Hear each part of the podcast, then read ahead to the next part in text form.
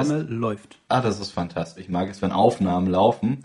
Was aber noch viel mehr läuft, ist die Zukunft.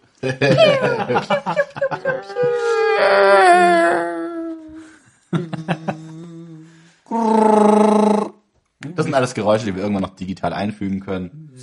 Aber wir wollten einfach mal zeigen, was für krasse Skills wir an den Start bringen. Wenn wir uns Oh heute. Gedanken darüber machen, was es denn so in der Literatur für eine fantastische Form gibt, die sich da ergeben hat. Wir reden heute über Science Fiction. Science, das kennt ihr zum einen von einem ganz hervorragenden Mel Gibson-Film, aber zum anderen kennt ihr das auch, weil es mit Naturwissenschaft zu tun hat. Follow the Science kennt ihr vielleicht noch aus der Presse in den letzten Jahren. Und Fiction, Fiktion ist immer so ein bisschen dieses künstlerische Element, da erfindet man was Neues dazu. Science Fiction ist eine Nummer, ist schon bekannt durch Star Wars, durch Star Trek, Stargate. Das hat alles irgendwie immer sehr viel mit Stars zu tun. Ja, Ja, aber, aber- nicht äh, Deutschland sucht den Superstar, das hat nichts mit Science Fiction zu tun. Nee, auch wenn das sehr, sehr fiktionale Gespräche sind. Ja, definitiv. Doch äh, heute geht's ja insgesamt dann eben im Bereich Science Fiction, dass wir einen generellen Abriss über das Thema machen möchten. Wir werden einmal ein bisschen darauf eingehen, wo das überhaupt grundsätzlich mal so herkommt, in welchen Stellen man das wie interpretiert hat. Auch ein bisschen auf Literatur, wie auch Filme. Auch wenn ihr das nicht sehen könnt, vielleicht könnt ihr es ja hören. Moment, Moment. Kann man das hören? Das Oh war ja. gerade ein Buch. Manche von unseren Zuhörern kennen das vielleicht noch aus der, Schule. Vergangenheit. Manche Und, erinnern äh, sich vielleicht auch noch an die Schule. Oh ja, ja, das ist auch so ein Ort, der ist aber nicht sehr gut für Science Fiction, weil die, die Schule ist kein besonders kreativer Ort. Oder Wirklich inspirierend. Habe ich, hab ich vielleicht zum ersten Mal, okay, richtig peinlich, was ich raushau. Bei der Vorbereitung auf diese Folge gemerkt, dass Science Wissenschaft und dass Science Fiction so heißt, weil es um Wissenschaft geht. Äh, ja, mehr oder weniger. ähm, also der Science-Teil bei Science Fiction, der ist äh, in den meisten Fällen tatsächlich wirklich hoch. Ähm, muss aber nicht zwangsweise, also Science ist ja die Naturwissenschaft. Die Geisteswissenschaft hat ja noch mal einen anderen Ding. Aber das ist dann, wenn wir über äh, Hard Sci-Fi und Soft Sci-Fi sprechen, äh, interessant, weil die Hard Sci-Fi definitiv mit diesen, äh, ja, mit dieser Naturwissenschaft zu tun hat, während die Soft Sci-Fi ja eher in der Geisteswissenschaft rumhängt. Also wenn ihr gar keinen Plan habt, wovon gerade gesprochen wurde, so ging es mir vor ungefähr einer Woche auch. Und heute? Heute weiß ich mehr. Oh. Gell? Ja, genau, also es, wir gehen dann eben einmal später noch auf die Punkte ein. Die ersten Momente, wo man ja erstmal von, ich sag mal, rudimentär Science Fiction sprechen könnte, wären so Romane aller, ähm, ich habe den Namen sogar aufgeschrieben, Jules Verne, genau, der Franzose Ja. Jules Verne. 20.000 Meilen unter dem Meer. Ge- Genau, mit Captain Nemo und der Nautilus, bevor Nemo in den Ruhestand ging und zum Clownfisch mutiert ist. Ja. Und der dann gefunden werden musste. Mhm. Vermutlich durch radioaktive Abfälle oder sowas, das dann passiert. Das ist ein klassisches Phänomen bei Superhelden vor allem. Vielleicht gibt's ja bald Captain Nemo. ja, also Falls ich weiß, dass gibt. man Nemo Ja, bei theoretisch schon. Sherman Wallaby Way Sydney finden kann. Äh, genau. Gab's auch, da gibt's ja auch so ein U-Boot in Disneyland. Das fand ich voll geil als Kind. Ja. Obwohl ich, ich, nie wirklich gecheckt habe, ob es einen Film dazu gab oder so. ich war nie äh, in Disneyland, deshalb weiß ich das nicht. Atlantis. Das wäre dann auch Fiktion, aber keine Science Fiction. Ja, ja, Fiktion ist ja so ziemlich fast alles, worüber wir hier in diesem Podcast sprechen. Ich habe mir mal gelesen, dass Jules Verne scheinbar, obwohl er so krasse, fantastische Romane geschrieben hat, äh, über, da gab's ja auch diese Reise zum Mittelpunkt der Erde oder eben 20.000 Meilen unter dem Meer. Der hat auch ein Buch mal geschrieben, mit dem Leute, glaube ich, zum Nordpol gegangen sind, beim Kapitän Hatteras. Ganz, ganz abgefahrener Scheiß.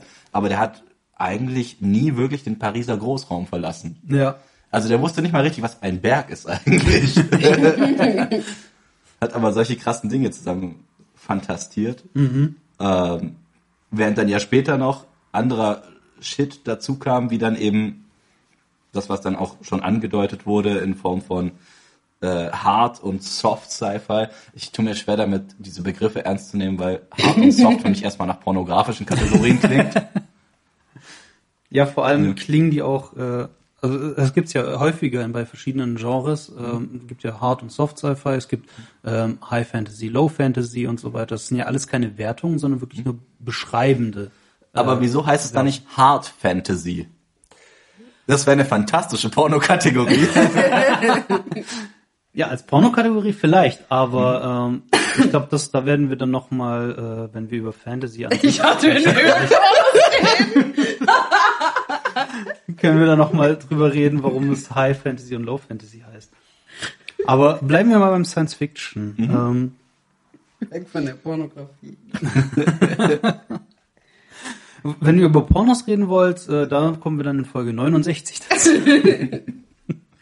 oh je, ein weiter Weg. ja.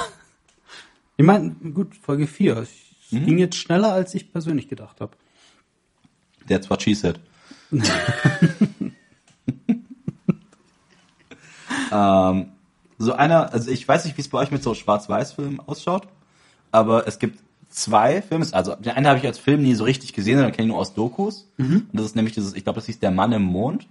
Ja, der erste Science-Fiction-Film. Ja. Ich habe ich hab den gesehen. Äh, Der, der wurde zumindest in Hugo Cabret wurde zumindest kurz, ange, äh, kurz angedeutet. Weil das ist nämlich, deswegen habe ich auch mir als Notiz Georges Méliès aufgeschrieben, weil der dieses, der hat ja so ein Gewächshaus für seine Drehs in, in der Nähe von Paris. Ja. Und hat dann eben auch so ein, sowas hingeschrieben. Und das andere ist dann später, äh, da wüsste ich jetzt auch gar nicht, wie man das einordnen sollte. Ich würde aus dem Bauch heraus mal Soft Sci-Fi sagen, noch Metropolis, der ja quasi auch eine gewisse Art von Sci-Fi hat. Das, das ist ein Science-Fiction-Film, ja. Also ganz konkret, ähm, ob der jetzt Hard Sci-Fi oder Luft Sci-Fi ist, weiß ich jetzt auch nicht. Aber das war ja, ähm, kommt ja auch äh, äh, diese ganzen deutschen Filmemacher aus, den, aus der damaligen Zeit. Und das muss, also ich habe ihn selber auch noch nicht gesehen, aber der muss ja ein Meisterwerk der Science-Fiction sein. Ähm, das ist dann, ich glaube, sogar als Utopie gedacht, äh, weil man ihn heute sieht, aber auch eher als Dystopie zu sehen. Das wird nachher auch nochmal ein spannendes Ding sein mit den Utopien und Dystopien. Ist ja auch im Nachgang, also gerade mit dem Film ja auch äh, ganz krass, wenn man so bedenkt, bei vielen moderneren Filmen streiten wir uns vielleicht nochmal drum, welche Version man gesehen hat. Oh ja. So wie, also jetzt mal kurz um aus Ja. dem Fantasy-Bereich was zu nehmen. Es gibt Herr der Ringe, wo man sagt, okay, hast du die Extended Version gesehen oder nicht? Ja, oder die Äh, Kinoversion. Genau. Und, und dann gibt's aber auch bei Star Wars die Versionen, die ja digital überarbeitet wurden. Ja. Und bei Metropolis war ja auch ganz lange unklar, ob es überhaupt den gesamten Film als Schnitt gibt. Mhm. Äh, und da wurde dann erst vor ein paar Jahren haben sie dann mal in Argentinien, in Buenos Aires, glaube ich, Ja. irgendwo verstaubt so eine Filmrolle gefunden, um dann überhaupt erstmal den ganzen Film zeigen zu können, Mhm. der dann irgendwie noch so ein bisschen so eine Art, ich glaube so Rothschild Hochfinanz als Verschwörung mit reingebracht hat in den Plot, was sonst eigentlich gar nicht dabei war. Ja. Äh, und, und da- dadurch, dass der Film ja aber auch gleichzeitig eine, im Grunde ein Stummfilm ist, hast du dann immer noch Leute, die selbst interpretierte Musik mit reinbringen. Ja, richtig. Äh, für alle, die es interessiert, auf YouTube kann man den, glaube ich, sogar angucken. Ja, auf jeden Komplett Fall. in voller Länge. Äh, wie das mit der Musik ist, weiß ich jetzt nicht. Wie gesagt, ich habe ihn selber noch nicht gesehen. Ich werde es mir aber auf jeden Fall noch reinziehen. Es gibt ansonsten sicherlich Playlists dafür auf allen gängigen Plattformen. Ja, klar. In Sindelfingen habe ich sogar mal gesehen, wie ein Typ selber einen Soundtrack dazu gemacht hatte. Das war ganz cool. Jupp, aber das ist so ein bisschen, ich sag mal so quasi die, die frühen äh, Geschichten, die dann so in Richtung Science Fiction gingen. Ja. Da lief ja dann sehr, lief ja dann sehr viel mehr über, lass es Comics oder Bücher sein. Es gab ja auch den, äh, boah, der wurde vor ein paar Jahren mal verfilmt von Luc Besson. Ich denke jetzt an Bayana, das ist der völlig falsche Film und der, Nee, das ist was anderes. äh, aber es gab ja diesen einen äh, französischen Titel von so einer Raumschiffgeschichte, in der ein blondes Mädel und ein junger Typ irgendwelche Monster verfolgt haben. Oh je, Ich komme gerade nicht mehr drauf. da bin Es ich wird mir später wieder einfallen. Es kam als Verfilmung vor ein paar Jahren ins Kino. Okay. Ähm, Valerian. Ah. Das Okay, ist so, ja. ja. das ist so ein alter Comic, Ein Comic, äh, ja. Der ja im Grunde auch als Inspiration teilweise sogar für die Optik von so Filmen wie Star Wars und sowas gegolten Ja. haben soll. Ja, stimmt. Ähm, das heißt aber eigentlich in den Vorphasen war es dann eher entscheidend, dass du dann entsprechende Comics oder Bücher hattest, die die Ideen dafür geliefert haben. Und daraus sind dann auch die Filme entstanden. Ja, richtig. Das, also das ist ja auch heute noch relativ gängig, dass äh, Bücher verfilmt werden.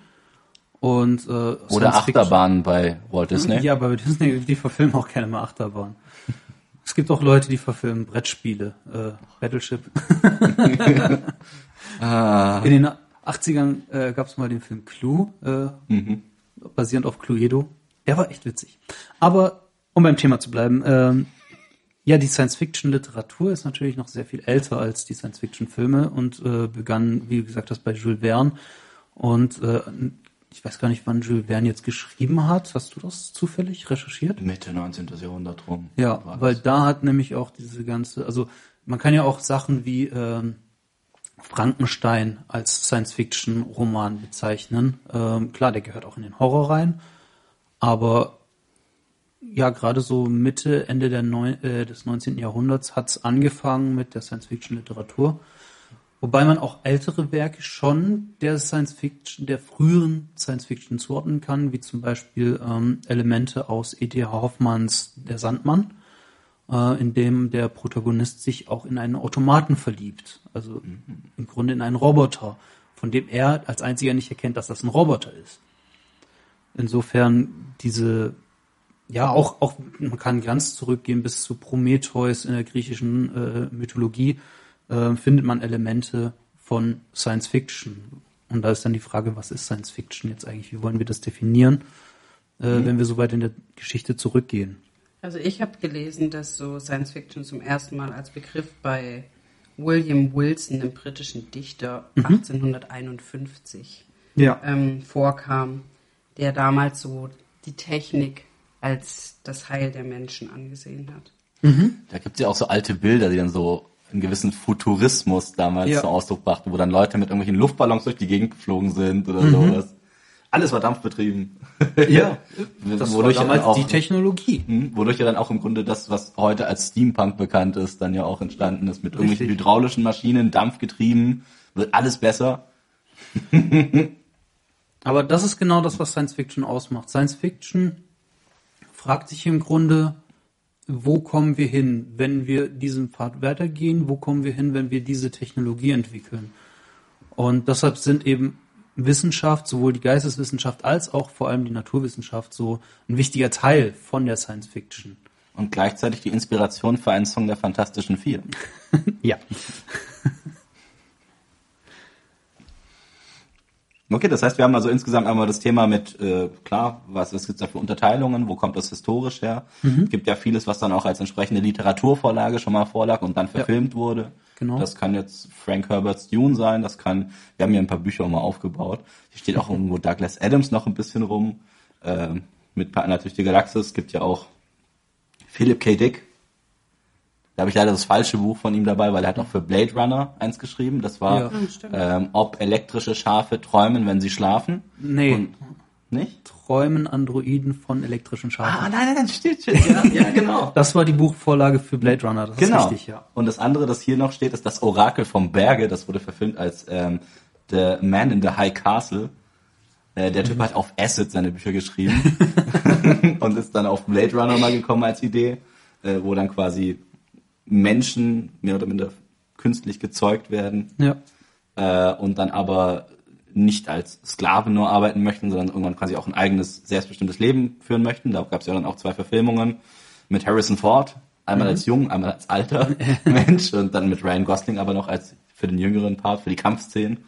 Ähm, und dann gab es aber eben noch die Version hier mit The Man in the High Castle, die dann auch noch richtig abgefahren ist, weil du dann nochmal eine Gesellschaft hast, die im Gegensatz zu Blade Runner, wo es dann um Energiekriege ging, was super oft so ein Thema ist, wie kann die, Gewähr ähm, die Energieversorgung in der Ja. Zukunft gewährleistet werden, ging es äh, in der anderen Nummer darum, wie es wäre, wenn die Achsenmächte, also quasi die bösen Nazis und die Japaner im Bunde mit ihnen und die Italiener den Zweiten Weltkrieg gewonnen hätten Ja.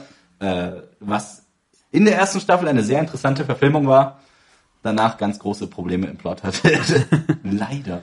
Aber wenn du schon bei Beispielen bist, Mhm. ähm, wie wär's, wenn wir einmal durchgehen, was, welche Themen können denn Ja. in der Science Fiction aufgegriffen werden? Mhm. Ähm, da habe ich nämlich mal ein bisschen was rausgeschrieben. Mhm. Und zwar, wie gesagt, äh, oft geht's gerade bei Science Fiction um Naturwissenschaften und um Fragen, die dann gestellt werden. Mhm. Ähm, zum Beispiel sind Zeitreisen ein gerne genutztes Motiv. Wir kennen H.G. Wells ähm, The Time The Machine. Time Machine. Wir kennen Zurück in die Zukunft. Mhm. Ja. Ähm, Looper.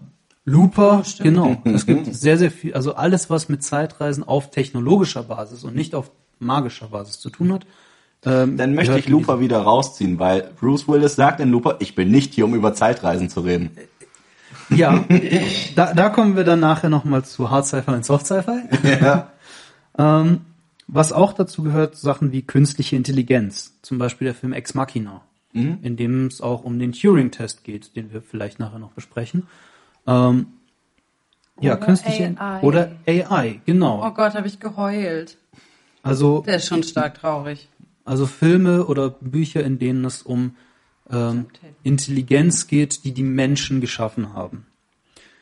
Dazu gibt's auch noch ähm, das Thema Roboter. Ja, das geht oft Hand in Hand. Ähm, wir kennen zum Beispiel den Film iRobot, der sich auch mit den Robotergesetzen von Asimov äh, auseinandersetzt.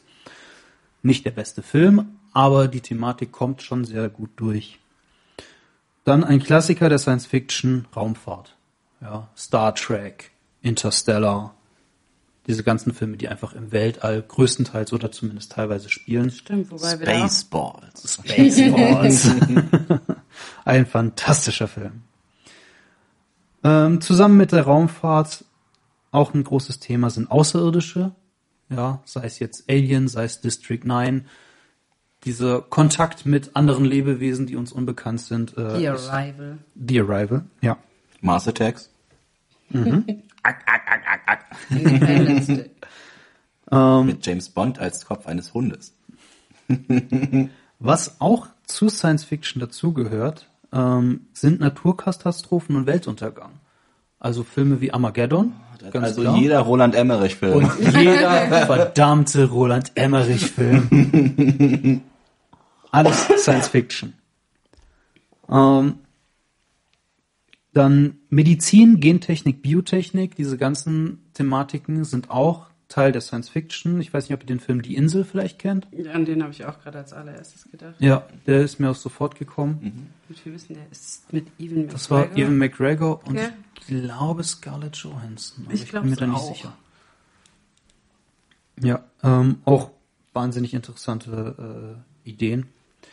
Dann die Unsterblichkeit äh, ist auch ein Thema der Science Fiction, weil man versucht eben durch äh, Technologie das Leben künstlich zu verlängern. Wir kennen zum Beispiel den Film Transcendence, in dem es darum geht. Zwischen den beiden Themen Gesundheit und Unsterblichkeit hast du dann ja im Grunde auch so diesen Komplex Transhumanismus, wo es Genau. ja dann auch darum geht, dass der Mensch entweder zur Maschine wird oder verschmelzt mit der Maschine, Ja. um sein eigenes Leben zu verlängern. Genau, alles was mit Cyborgs zu tun hat, äh, mit äh, bei Blade Runner diese, äh, oh, wie heißen sie? Replikanten? Replikanten, danke.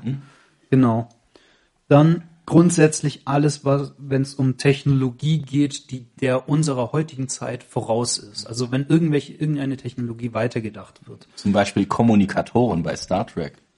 Genau, ja, viele Dinge, die wir aus Star Trek kennen, kennen wir heute als tatsächliche Technologie. Ja, sei es das Handy, äh, seien es Tablet-PCs, äh, alles Mögliche. Das. Hoverboard aus Zurück in die Zukunft. Daran wird, glaube ich, noch Wenn gearbeitet. auch in einer sehr bastardisierten Form. Das sind ja diese komischen Dinge mit Rädchen rechts und links, ja, ja, mit denen kleine Kinder vergessen haben, wie man läuft. genau. Wobei, wobei es da ja im Allgemeinen eher geht um Sachen, die es jetzt noch nicht gibt, aber die ja auch zum Beispiel es auch nie geben könnte. Ja, Aber man's, wenn man versucht, dafür noch eine wissenschaftliche Erklärung zu liefern, auch wenn wir aus heutigem Stand wissen, dass Zeitreisen oder schneller als Licht oder sowas gar nicht möglich sein kann. ja, mit unserem heutigen physikalischen Wissen ist es zumindest nicht möglich, in die Vergangenheit zu reisen. In die Zukunft zu reisen ist möglich, physikalisch gesehen, tatsächlich. Ähm, aber das ist ein anderes Thema. Aber allgemein Technologie, ähm, die eben unserer voraus ist und wie schon gesagt, es gibt ganz, ganz häufig äh, gibt es Ideen in der Science Fiction, die später Inspiration waren, äh, um umgesetzt zu werden. Deshalb gibt es auch so viele Wissenschaftler, die Fans von Sci-Fi sind. Die sehen, oder viele Sci-Fi-Fans, die nachher in der Wissenschaft gehen, äh, die sehen Sachen, die sehen Ideen von irgendwelchen Autoren und fragen sich, ist das umsetzbar? Und dadurch wird Fortschritt generiert. Ähm, ganz kurz noch Beispiele für allgemeine Technologie. Ähm, Black Mirror, die Serie, befasst sich sehr häufig genau mit damit. Es gibt irgendeine Technologie, was macht die damit? äh, oder auch virtuelle Re Realität, ähm, Cyberpunk oder der, die Filme von Tron äh, handeln ja genau davon. Ähm, wozu ich jetzt noch keine Beispiele habe, die aber auch dazugehören, sind das Thema Atomkrieg. Ähm, könnte man jetzt noch bei den Naturkatastrophen Weltuntergang noch mit da reinnehmen in den großen Komplex? Lapsig ausgedrückt könnte Terminator dazu zählen. Hm, Ja, Das ist, das ist die Frage, wie man dann da, ich sag mal, die Lore in die Breite ziehen möchte. Ja, klar. Es gibt ja, es ist wie bei Star Wars, wo es Leute gibt, die sagen, es gäbe noch se- sechs Star Wars Episoden. So könnte man noch bei Terminator sagen, ja, das waren zwei sehr gute Filme. ja, genau. Dann gab es noch irgendwie dieses dritte Spin-off. ähm, genau. Und als letzten Punkt habe ich noch Gedankenlesen. Kommt auch manchmal in der Science Fiction vor.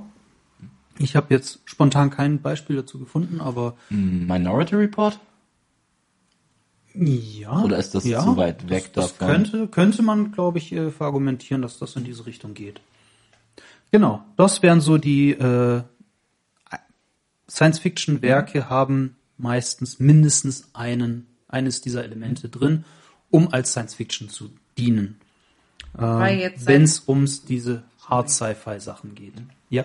Wobei jetzt seit ähm, es immer mehr um Klimawandel gibt, ja auch noch eine neue Variante von Sci-Fi, und zwar Cli-Fi, gibt, wo sich dann mehr eben mit diesen ähm, Weltuntergang und Klimawandel Ja. wie The Day After Tomorrow und sowas nochmal beschäftigt. Genau, das gehört dann äh, zu den Sachen mit den Erstmal New York zerstören.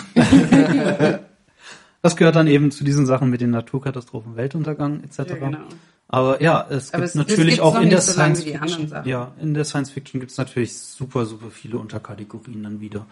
Ähm, sei es die, äh, äh, sei es jetzt die Cli-Fi, sei es Cyberpunk, sei es Steampunk, die ganzen anderen Punks, ähm, die es da noch gibt. Das hat ja alles äh, irgendwie entfernt zumindest mit Sci-Fi zu tun. Ähm, auch Retrofuturismus gehört damit rein, was ja im Grunde eigentlich nichts weiter ist als Science Fiction, die überholt ist. Ja, also Science Fiction, die wir jetzt aus dem 19. Jahrhundert kennen, die wir einfach schon teilweise übertroffen haben. Das, Teilweise auch in der Optik. Das merkst du dann auch, wenn du so alte Future-Filme anschaust, wie Lass es Odyssee im Weltall sein, 2001. Der Film sah für damalige Verhältnisse super futuristisch aus. Guckst du ihn an und denkst dir, es ist ein fantastischer Film. Ja, aber so tierisch optisch langweilig. Uh. der, ist, der ist tierisch langweilig. Worum geht's da nochmal? Äh, keine Ahnung. Wobei einige Szenen mega geil sind, aber ich könnte mir den Film, ich habe ihn einmal gesehen, ich kann ihn mir nie wieder komplett angucken, ohne äh, einzuschlafen, glaube ich.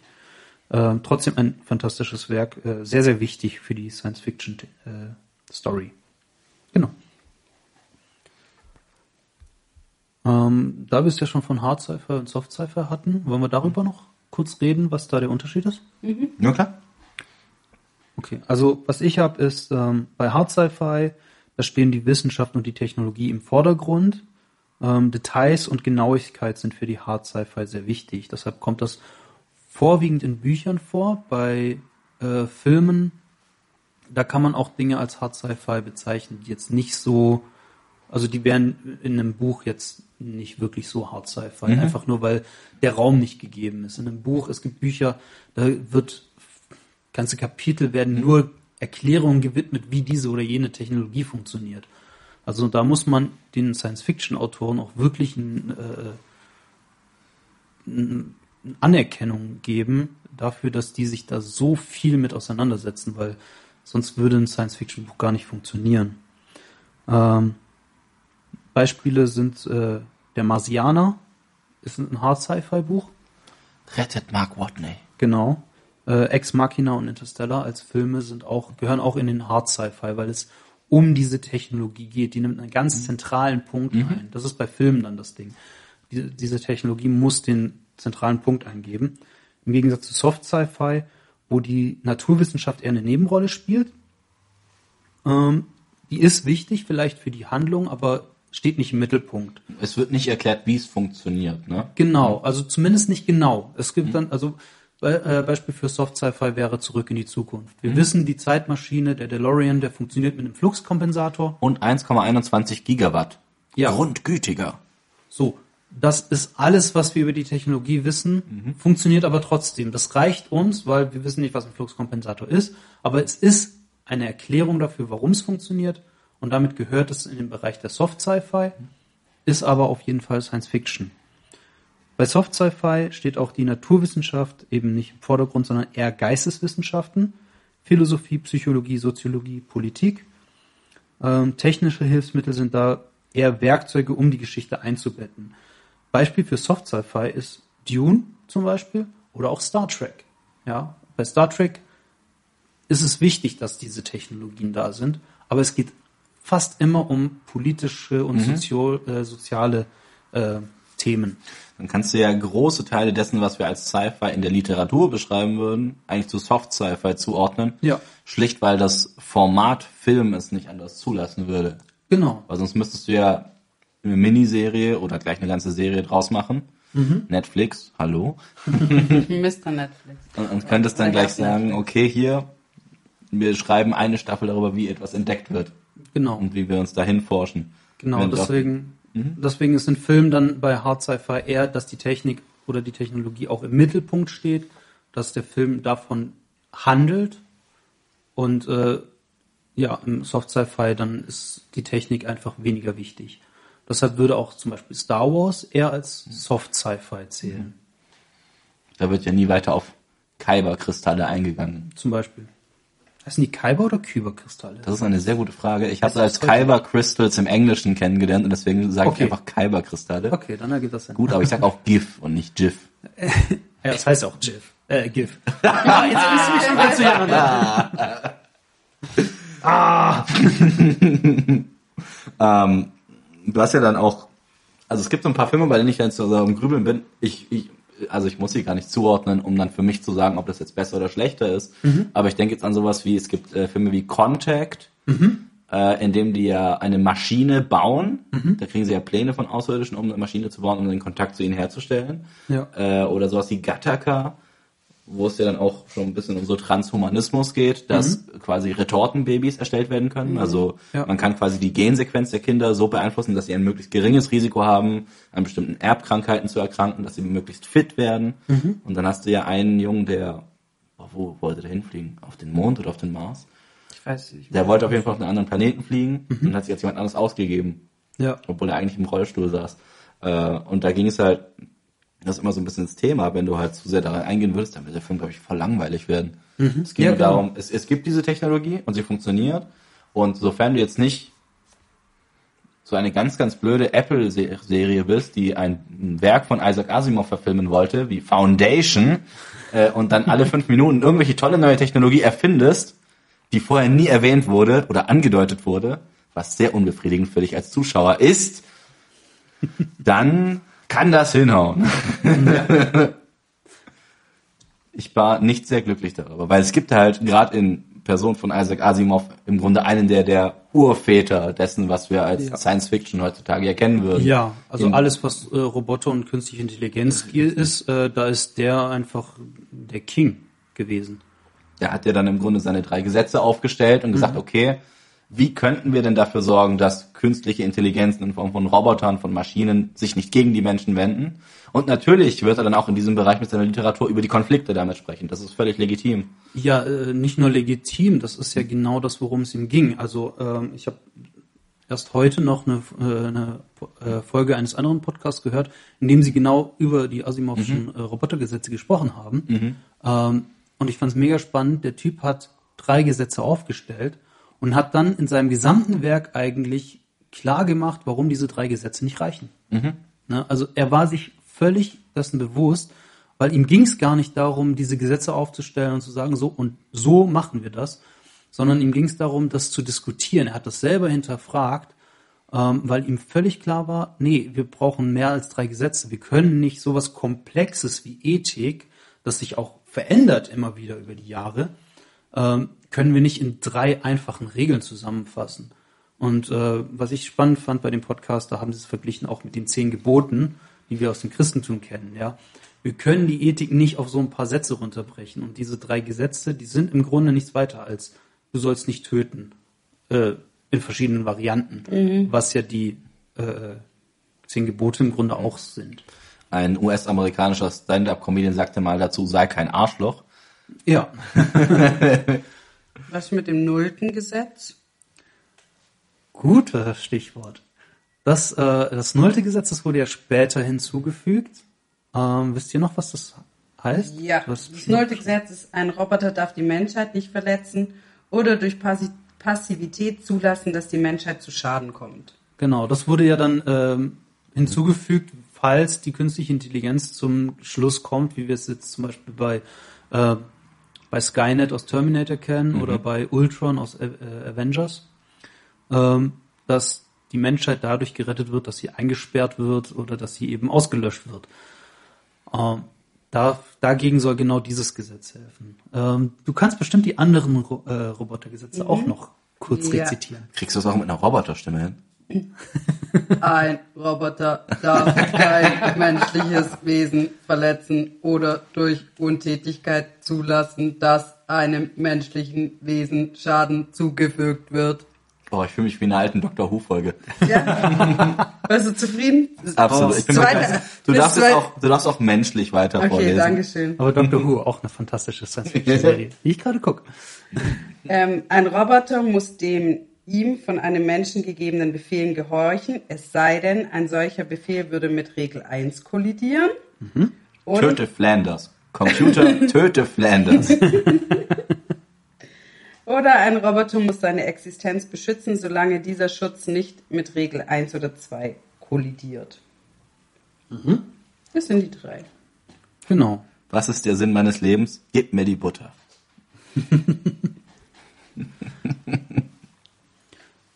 Und ich finde, wenn wir über Roboter und künstliche Intelligenz nachdenken in der Science Fiction, dann kommen wir ganz schnell an einen sehr interessanten Punkt. Morty. Sorry. Da kommen wir sehr schnell an einen sehr interessanten Punkt. Ähm, gerade wenn man jetzt mal kurz dran denkt, äh, dass die Robotergesetze und die zehn Gebote sich ziemlich ähnlich sind. Wenn man das sich anschaut, dann hat Gott den Menschen die zehn Gebote gegeben. Und der Mensch gibt dem Roboter, also seiner Schöpfung, die drei oder vier Robotergesetze. Das heißt, der Mensch wird in diesem Szenario zu, selber zum Schöpfer und versucht, seine Schöpfung unter Kontrolle zu halten. Das heißt, wir haben es hier mit einem riesigen Gottkomplex zu tun. Oh ja. Ob wir dann auch eine große Flut schicken müssen? Oh, ich hoffe nicht. Aber wenn, Wenn, wir du dann, jemanden auserwählst, der, der dann ein Boot baut. Die große Flut ist eigentlich nur eine riesige DDoS-Attacke. Der wird dann alle Computer ausschalten.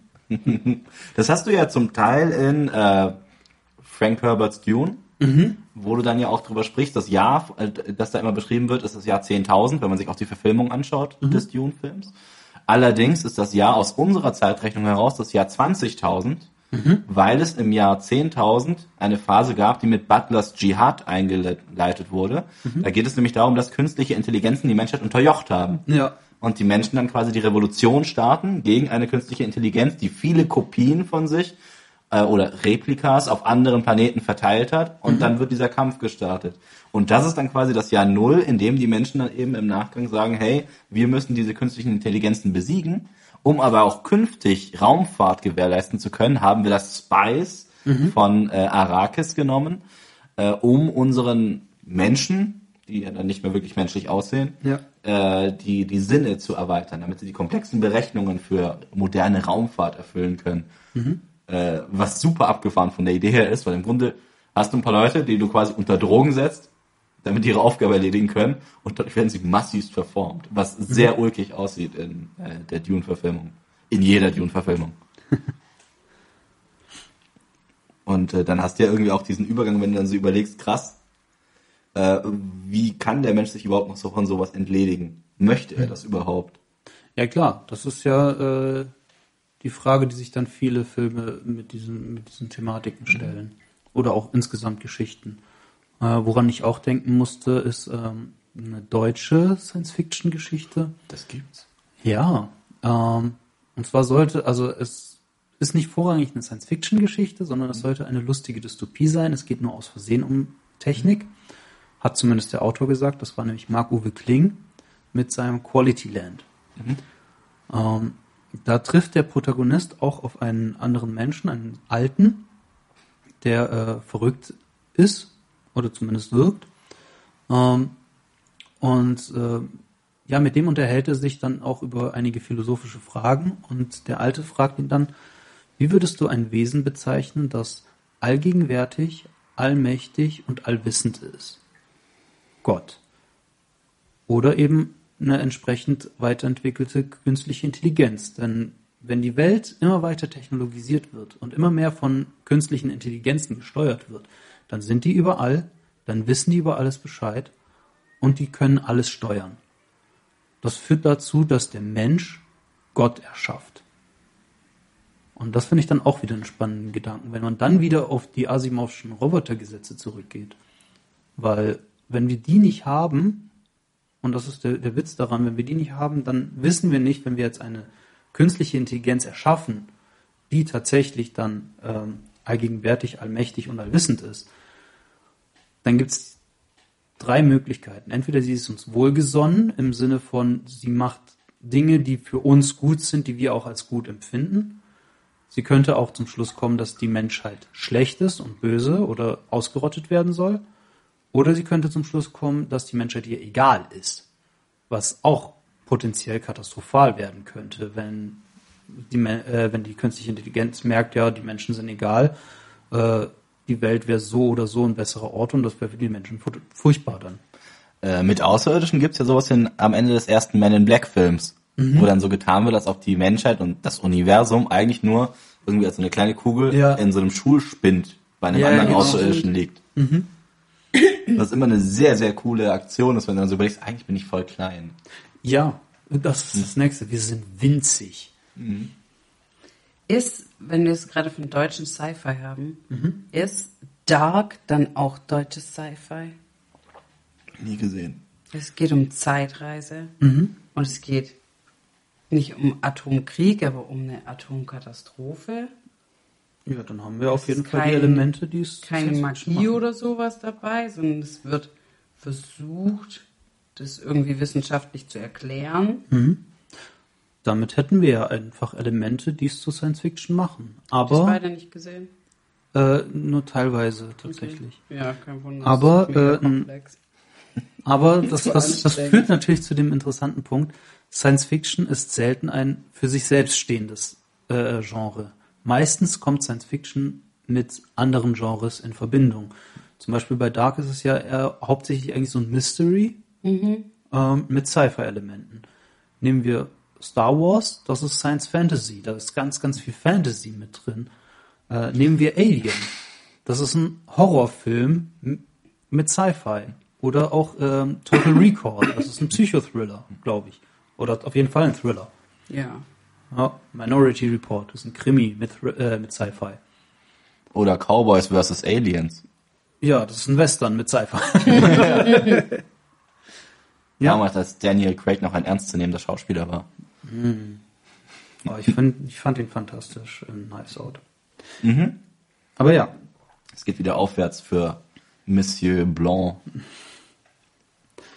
Genau. Und wenn sonst nichts drin ist, dann ist es entweder ein Drama oder ein Actionfilm. Und das heißt, dass er eigentlich dann äh, Science Fiction lediglich das Setting bestimmt. Genau. Das heißt, die Handlung könnte, je nachdem, was für technische Beschränkungen du hast, in einer Fantasy-Welt irgendwie mittelalterlich stattfinden. Es könnte ein mhm. Western sein. Ja. Es könnte eine Science-Fiction-Nummer sein. Also es gibt verschiedene, die quasi, ich sag mal, diesen Rahmen, genau. den Frame für die Geschichte bieten. Aber je nachdem, wie die Geschichte sich abspielt, lässt genau. sich das umsetzen, wie zum Beispiel auch beim Mandalorian, was ja sehr, sehr hart an einem Western angelehnt ist. Ja, das ist ein Western, das ist ein mhm. Space-Western, mhm. ganz klar. Aber genau das ist das Ding. Äh, Science Fiction ist ein Setting. Ja. Und äh, ein Genre hat eigentlich im, sonst immer mit der Handlung zu tun, gibt immer eine Handlungsform äh, vor. Und das macht Science Fiction eben nicht. Ja, bei Fantasy kann man auch drüber streiten. Da gibt es auch sehr viele Mischformen, aber ein Actionfilm, da ist immer klar, dass da gewisse Handlungselemente sind. Krimis, da sind immer gewisse Handlungselemente drin. Genauso beim Thriller und beim Horror. Und beim Science Fiction, da ist eben nur dieses Setting, wir haben eine Technologie oder wir haben eine äh, gesellschaft, gesell geisteswissenschaftlich, gesellschaftswissenschaftliche Frage, der wir nachgehen. Gibt es auch irgendeinen Schauspieler, der immer wieder in Science-Fiction-Filmen vorkommt, so ähnlich wie The Rock immer in Dschungelfilmen vorkommt? Mir würde jetzt spontan keiner einfallen, müsste ich jetzt länger drüber nachdenken. Ne, ich wüsste es jetzt auch nicht aus dem Stehgreif, aber es, es fasziniert mich irgendwie, weil es gibt Leute, die manchmal mit einem bestimmten Thema verbunden sind. Ja, klar. Es gibt ja auch Schauspieler, die zum Beispiel eher in der Mittelalterwelt verhaftet sind. Aber für Science Fiction fällt mir aus dem Stehgreif tatsächlich keiner ein. Ja. Ähm, Mir fallen sowieso selten, also für Genres, genrespezifische fallen mir insgesamt selten Schauspieler ein. Für bestimmte Rollen, ja. Es gibt Character Castings, klar. Aber was ist denn mit so Endzeitfilmen aller Mad Max oder Waterworld? Würdest du die als Science Fiction werten? äh, Endzeit gehört für mich mit in Science Fiction rein, ja. Eben auch, es wird eine Frage gestellt, was ist, wenn die Welt so auf die und der Art untergegangen, in Anführungszeichen ist, und wir sind jetzt in einer Postapokalypse, ja. Und es lebt nur noch Kevin Costner und die Menschen sprechen Portogriechisch. Ja. Äh, ja, äh, Naturkatastrophe, Weltuntergang, klar. Oder es lebt Tina Turner noch und sie kriegt einen Buggy, den man ihr aber aus technischen Gründen auf Automatik umstellen muss, weil sie keine Schaltgetriebe fahren kann. Wir gucken uns dich an, Mad Max Beyond the Thunderdome. Ja. Äh, Mad Max findet ja nur in Australien statt. Also wir wissen ja gar nicht, wie der Rest der Welt aussieht eigentlich. Es könnte sein, dass der Rest der Welt einfach wahnsinnig hoch entwickelt ist und einfach nur alle haben Australien vergessen. Ja, wie sieht's eigentlich heute in Australien aus? Vielleicht sind die ja schon da. Ich war noch nie dort. Ich auch nicht, ich weiß Ich es nicht. Aber ich glaube, Sydney steht noch. Frage an die Zuschauer, glaubt ihr an Australien? Nach der Bielefeld-Verschwörung, Ja, jetzt die. Australien-Verschwörung. Was Ähm. wir mit einer, mit einer kleinen Stadt? Wir machen eine kleine Verschwörung über den ganzen Kontinent. Ich möchte noch ein, ein Thema reinbringen. Und zwar haben wir kurz äh, Transhumanismus erwähnt gehabt. Und zwar gibt es da auch in der Literatur ein ganz schönes Buch, das ist von Michel Houellebecq. Das heißt, die Möglichkeit einer Insel. Erstmal generell zu Transhumanismus. Da geht es ja darum, wie quasi Mensch und Maschine verschmelzen. Vielleicht sogar die Ewigkeit erreichen. Ja, Die Unsterblichkeit oder zumindest eine gewisse Langlebigkeit. ich glaube, Transhumanismus ist erstmal die Weiterentwicklung des Menschen an sich, möglicherweise mit Technologie. Ja.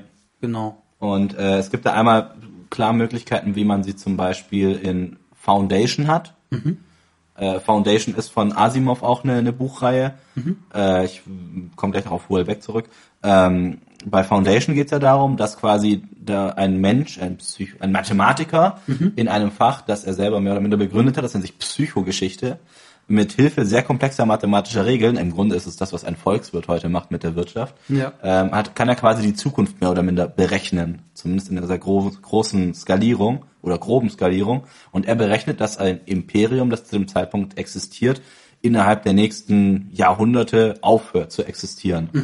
Und er geht dann davon aus, dass es im Nachgang, ähnlich wie das auch in unserer Geschichte gerne gelehrt wird, wie mit dem Zusammenbruch des Römischen Reiches, eine Art dunkle Zeit daraufhin gibt, äh, nach der Völkerwanderung. Was heißt, dass in der Zeit sehr viel Wissen verloren geht Ja. und wir quasi an einem etwas weiter zurückliegenden Punkt in unserer Entwicklung sind und wir erstmal den Rückstand aufholen müssen. Die Idee, die dann dieser Mathematiker entwickelt, ist die Gründung einer und später auch einer zweiten Foundation. Diese Foundation soll eine Kolonie von Wissenschaftlern sein, die dafür sorgen, dass das Wissen konserviert wird und vorbereitet wird, um es dann diesen quasi, ich sag mal, rückgebildeten Zivilisationen schnell anzueignen und diese Krisenphase nach dem Zusammenbruch des Imperiums möglichst kurz zu halten. Äh, an sich eine coole Idee. Ja. Allein die, dadurch, dass er dieses Konzept hat, er kann die Zukunft mehr oder minder berechnen. Äh, leider filmisch, serientechnisch furchtbar umgesetzt. Ich habe sehr, sehr gelitten, äh, weil die Idee eigentlich mega klasse ist. Allein weil dann eben gesagt wird, okay, er kann bestimmte große Krisen auch hervorsehen, hervorberechnen. Und dann geht es darum, wie man diese Krisen halt löst, weil man dann sagt, okay, wir haben eine Siedlung, die im Grunde von Wissenschaftlern bevölkert wird. Was ist, wenn die von wilden Völkern Ja. angegriffen werden? Was passiert denn in diesem Vakuum, das entsteht, wenn dann eben eine Herrschaftsstruktur auch verschwindet? Ähm, das heißt, du hast halt eben auf einer vergleichsweise hohen Ebene etwas, das zusammenbricht. Da bist du ja dann schon im dystopischen Bereich Ja, eigentlich. ja. Wenn du sagst, okay, meine Vision der Zukunft ist eine Dystopie, eine negative, oft dann eben verbunden mit Zusammenbruch von irgendetwas, wie geht es weiter? Und gerade in dem Fall geht es ja darum, wie kann ich eben möglichst schnell wieder die Gesellschaft als Ganze, da gibt's dann auch ein bisschen Außerirdische und sowas, Mhm. äh, wieder auf ein entsprechendes Level bringen. Mm. Frage an dich jetzt, Jeff. Ja. Können wir auch später rausschneiden. Ähm, machen wir erst mit Dystopien und Utopien weiter oder machen wir noch kurz was zu Transhumanismus? Ähm, da würde ich dir Okay. überlassen. Du bist der Schirmherr dieser Folge, deshalb hast du das entscheiden. äh, wir können gerne erstmal über Transhumanismus Ah, yes. noch sprechen. Aber davor möchte ich das erste galaktische Imperium ausrufen. Gleich, Ich stelle einen Misstrauensantrag. So stirbt die Demokratie mit donnerndem Applaus. Wir hatten eh zu wenig Prequel-Memes bisher hier drin. Das muss besser werden. ähm, aber jedenfalls ist es so, dass in die Möglichkeit einer Insel von Wayback drüber geschrieben wird, dass der Mensch eine Möglichkeit gefunden hat, sein Bewusstsein in einen Klon von sich zu verpflanzen. Was dann dazu führt, dass die Menschen über viele, ich sag mal, Generationen hinweg existieren. Das ist im Buch ganz cool geschrieben, weil dann hast du Protagonisten, die heißen dann zum Beispiel Daniel 1 und irgendwann später heißt er halt Daniel 24. Ja. Und du merkst so, okay, krass, das liegt dann 24 Leben in der Zukunft. Ja. Und du hast dann auf der einen Seite diesen, ich sag mal, soziologischen Aspekt drumherum, dass gesagt wird, okay, die Gesellschaft in der Form, wie wir sie kennen, bricht zusammen. Und diese Menschen, die es sich leisten können, sich zu klonen, ziehen sich zurück in sehr quasi hermetisch abgeriegelte Siedlungen, Ja. während draußen quasi Barbaren sind. Die werden im Grunde fast beschrieben wie die Affen aus 2001 Odyssee im Weltall oder so. Ja. Also ein sehr, sehr barbarisches, sehr, sehr rustikales Volk. Und dann hast du halt die Leute drin. Und die drin sind aber durch ihre Klonform ähm, bestimmter Dinge auch entledigt worden. Sie brauchen zum Beispiel nur noch gewisse Mineralienkapseln und sowas, um Ja. weiterzuleben. Die müssen also nicht quasi auf Jagd gehen und sowas. Äh, Und der Akt, der Geschlechtsakt, dadurch, dass sie sich klonen, besteht dann nur noch für den Zeitvertreib. Und du merkst dann aber, wie diese Menschen über Generationen weg immer weiter abstumpfen. Ja, klar. Die haben dann nämlich auch, äh, eine, eine der Personen in der Geschichte hat dann zum Beispiel einen Klon von einem Hund immer auch bei sich. Und anfangs kann er dann in seinen vorherigen Berichten noch lesen, wie er immer geweint hat, als der Hund gestorben ist. Und irgendwann Ja. stirbt der Hund und es juckt ihn nicht mehr so arg. Ja, klar. Und auch der Kontakt zu anderen Menschen, weil die distanziert zueinander sind durch diese Siedlungen, die es dann verteilt gibt, nimmt ab und dadurch wird dann auch der ganze empathische Bereich immer weiter, immer angestaubt, sage ich mal. Ja klar, weil das alles keine Bedeutung mehr hat. Ja, also ich hatte tatsächlich die, das, äh, das Gespräch heute mit einer Arbeitskollegin, ähm, die gemeint hat, äh, Ist die ein Klon? nee, sie hat aber über den Tod nachgedacht. Oh. Und das fand ich sehr interessant. Und äh, da war die Frage, warum müssen wir Menschen überhaupt sterben, etc. Und das war halt, ohne den Tod würde das Leben keine Bedeutung mehr haben. Ja, das ist genau das, was du ja gerade gesagt hast. Wir würden völlig abstumpfen. Wir, wir, Beziehungen würden gar keine Bedeutung mehr für uns bekommen, weil das ist, es wird alles sowas von austauschbar, weil, weil es keine Besonderheit mehr ist und alles immer äh, verfügbar ist. Ja klar, du hast dann ja eben, du merkst dann ja auch, wie dann eben, äh, gerade eben auch in der Science Fiction ja dran gearbeitet wird, die Dinge, die wenigen Dinge, die wir quasi noch nicht bewältigen konnten, Ja.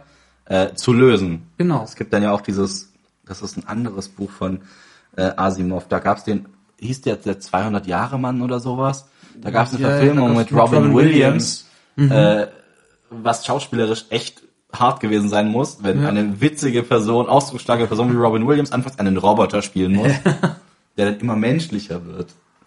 Ähm, wo, wo es dann ja auch dann darum geht, so diesen Grad zu erreichen, in dem Fall halt von der Maschine zum Menschen zu werden. Ja. Als Kinderfilm würde mir sogar noch Nummer 5 lebt einfallen. Ja. Wo du ja auch diesen quasi Kampfroboter hast, der super witzig war für mich als Kind. Ich habe ihn nie wieder gesehen. Also ich Ja, habe ihn schon ich- vermutlich vor 15 Jahren zum letzten Mal gesehen. Ey, ich, ich guck Ja. den mir nicht mehr an. Ich habe Angst davor. den anzuschauen. Das ist so ein Film. Erstens wirst du dir denken, die technischen Lösungen damals sahen voll schäbig aus. Ja. Zweitens, was dann der Plot einfach Murks war. Aber das ist so ein Film, da habe ich so positiv in Erinnerung, Ja. weil du siehst halt diesen Roboter, der eigentlich ein Kampfroboter ist. Irgendwie hat ihn, glaube ich, der Blitz getroffen Ja, oder äh, sowas.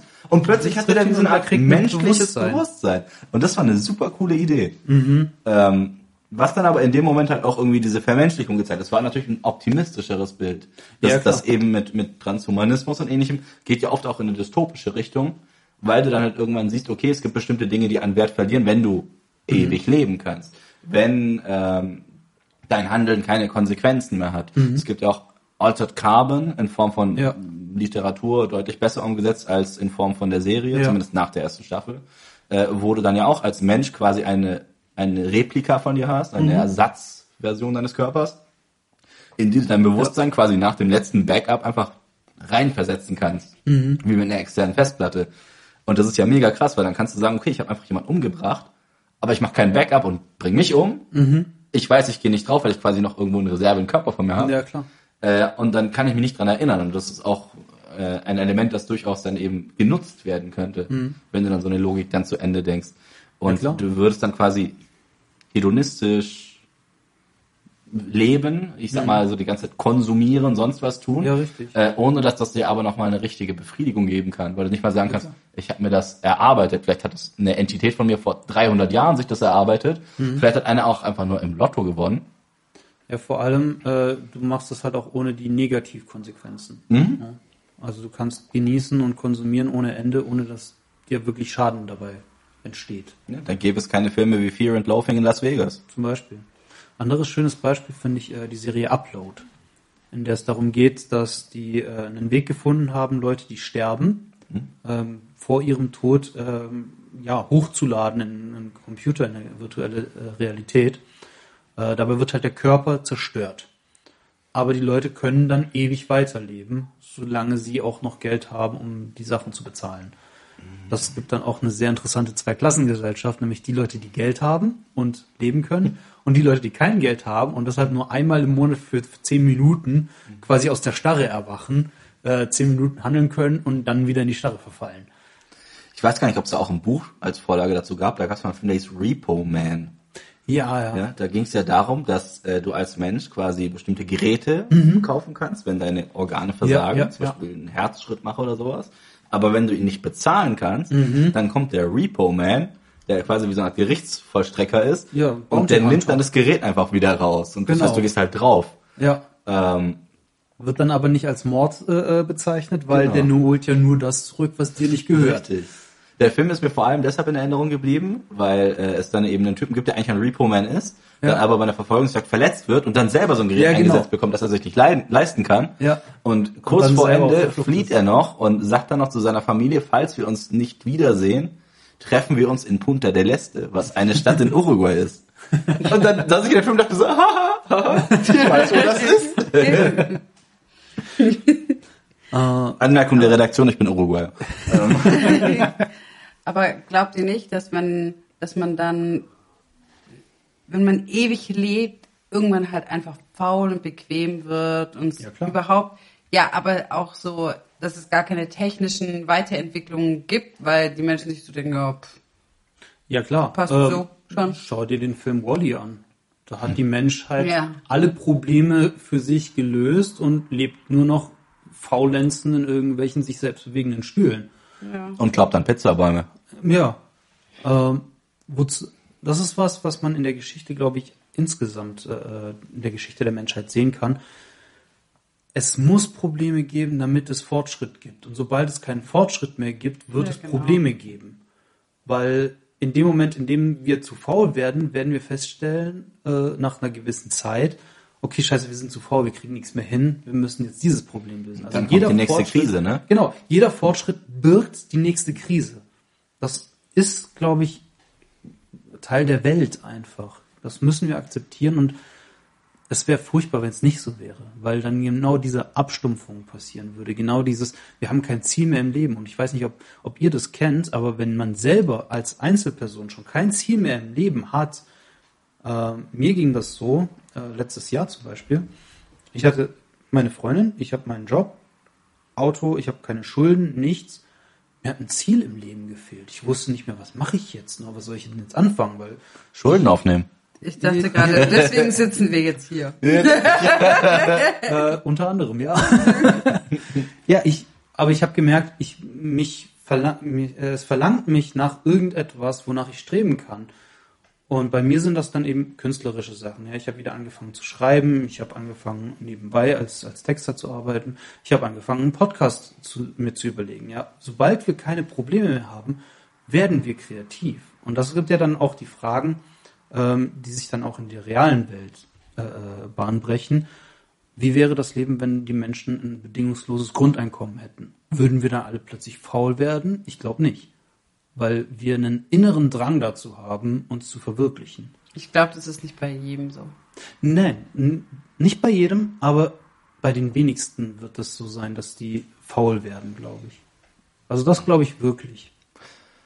es ist eine Frage, die für mich sehr viel mit der Auslegung ha zu tun hat, weil wenn ich wenn ich jetzt davon ausgehen würde, die Personen kriegen eine, ich sag mal eine, eine gesicherte Lebensgrundlage. Das heißt, wenn du jetzt ich sag mal die maßlose Bedürfnispyramide dir anschaust, dann sagen wir mal, dass die Unterkunft und das Essen gesichert sind. Genau. Das ist so, dass das, Das ist kriegen quasi Idee alle dahinter, garantiert. genau. Sonst musst du dich um andere Dinge zwar selber kümmern, das ist Karriere sein, Freunde, soziale Kontakte, Selbstverwirklichung, okay. Aber wenn das quasi gewährleistet ist, dann stellt sich für mich eben die Frage, erstens mal, wie das in großen Zahlen aussehen würde, Mhm. weil es gibt viele Jobs, die wir quasi heute ausüben, weil wir notgedrungen erstmal ein Genau. Einkommen brauchen. Genau. Auf der anderen Seite gibt es viele Jobs, die auch sehr anstrengend sein können. Äh, schlicht, wenn du sagst, du gehst in, in die Medienbranche und musst halt erstmal sehr viel als Freiberufler arbeiten, das kann zum Kotzen sein. Es könnte genauso auch sein, dass du in einem großen Konzern arbeitest, in einer Position, in der du dich regelmäßig fragen musst, wozu du das noch tust, außer für die Gehaltsabrechnung. Richtig. Ähm, weil gerade wenn du dann eben so den Eindruck hast, okay, ich sag mal, hier in der Region äh, steht die Zukunft vieler Leute unter einem guten Stern. ja, ja. Äh, und dann ist es eben so, dass man sagt, okay, es ist mir eigentlich egal, was ich beim Daimler tue. Hauptsache, Hauptsache ich lande Daimler. beim Daimler. Klar. Und das ist auch völlig unabhängig vom Studiengang. Also es muss nicht mal so sein, wenn ich sagen würde, ich spreche mit einem Ingenieur und der findet die Autos toll, das würde ich ja noch irgendwo nachvollziehen. Aber es gibt viele, die auch so sagen, ich wusste nicht, was ich mit mir anfangen sollte. Dann habe ich BWL studiert und dann wollte ich zum Daimler. Das ist, ist sehr gängig, ja. Ja, also es gibt hier eine Aber- Uni in der Nähe mit 15.000 immatrikulierten Studenten, von denen etwa 12.000 bis 13.000. Das will ich jetzt nicht allen so unterstellen, aber Nein, nein. sie studieren Wirtschaftswissenschaften und dann ist ja die Frage, was macht man damit? Ja, klar. Aber das zeigt halt genau eine Sache, finde ich. Ähm, auf komplexe Probleme gibt es keine einfachen Antworten. Natürlich könnten wir jetzt sagen, ja, wir führen ein bedingungsloses Grundeinkommen ein und hätten keine Ahnung, welche Auswirkungen das hat, weil die Welt einfach sehr viel komplexer ist. Damit ein bedingungsloses Grundeinkommen funktioniert und die Gesellschaft nicht zusammenbricht, müssten wir diese ganzen, zum Beispiel diese ganzen Jobs, die dann keiner mehr machen will, die müssten von Robotern erledigt werden. Als Beispiel, ja, Busfahrer, Kanalarbeiter, was weiß ich was, was niemand oder was die wenigsten Menschen freiwillig machen würden, weil die ja sagen, die haben Bock drauf. Politiker. Ja, da weiß ich nicht. Ich glaube, viele Politiker machen gerne diesen Job, weil die einfach die Macht geil finden. Ist jetzt eine harte Unterstellung, ich weiß, aber. Aber das ist genau das gleiche wie mit diesen Asimovschen Robotergesetzen, ja. Das ist versuchen, eine einfache Antwort zu geben auf eine sehr komplexe Frage. Und genau das ist das, was die Science Fiction eigentlich immer macht. Sie stellt eine Frage und zeigt auf, welche Probleme würde dieses oder jenes mit sich führen. Deshalb sind Dystopien viel häufiger vertreten als Utopien. Weil einfach dadurch eher was gezeigt werden kann. Und damit würde ich nämlich jetzt überleiten zu den Utopien und Dystopien. Fantastisch. War, war genial, oder? Das war schon gut. Respekt. Ähm, genau, weil Dystopie und Utopie, das sind zwei Peace, Bro. Das hat man jetzt nicht gesehen. Aber Jule hat sich auf die Brust geklopft und das Peace-Zeichen gezeigt. Ja. Ich fühle mich jetzt sehr Gangster. Danke. Bitteschön. Deine Street Credibility ist unglaublich gestiegen. Oh ja. Da muss ich mal gleich meine Jacke aufmachen, so warm ist mir geworden. Ich werde, ich glaube heiß. Ähm, Utopien und Dystopien sind jetzt keine Sache, die spezifisch zur Science Fiction gehören, aber die sehr oft äh, in Verbindung mit derselben stehen. Ähm, ich würde mit der Utopie mal anfangen, weil die war zuerst da. Und ähm, Wikipedia definiert Utopie folgendermaßen. Eine Utopie ist der Entwurf einer möglichen, zukünftigen, meist aber fiktiven Lebensform oder Gesellschaftsordnung, die nicht an zeitgenössische, historisch-kulturelle Rahmenbedingungen gebunden ist. Das bedeutet nichts anderes als, eine Utopie ist die Vorstellung einer Welt oder einer Gesellschaft, wie sie vielleicht sein könnte, aber eher unrealistisch ist. Ja, deshalb ähm, werden auch Ideen, die als unrealistisch bezeichnet werden, oft als utopisch bezeichnet. Ja, ein bedingungsloses Grundeinkommen ist für viele Leute, das ist eine utopische Vorstellung. Ja, kann gar nicht funktionieren. Ähm, meist wird eine Utopie als eine Form von perfekter Welt gesehen. Und die Utopie ist dann auch das Synonym für eine schöne, aber unerreichbare Zukunftsvision. Eine schöne neue Welt, um es mit Anthony Burgess zu sagen. Genau. Der Begriff Utopia kommt von dem Roman Vom besten Zustand des Staates oder von der neuen Insel Utopia von Thomas Morris oder Thomas Morris aus dem Jahr 1516. So alt ist diese Idee schon von der perfekten Welt. Ja, also Und wo ist diese Insel jetzt? wo ist deine Utopie? ähm, diese Insel. Stopp, gab es nicht mal eine, eine RTL-Serie oder sowas, wo die Leute auf irgendeine in irgendeinen. Ich habe seit vor dem Abi keinen Fernseher mehr. Das ist schon ganz, das ist schon ganz alt. Ich dachte, da hätten die auch irgendwie.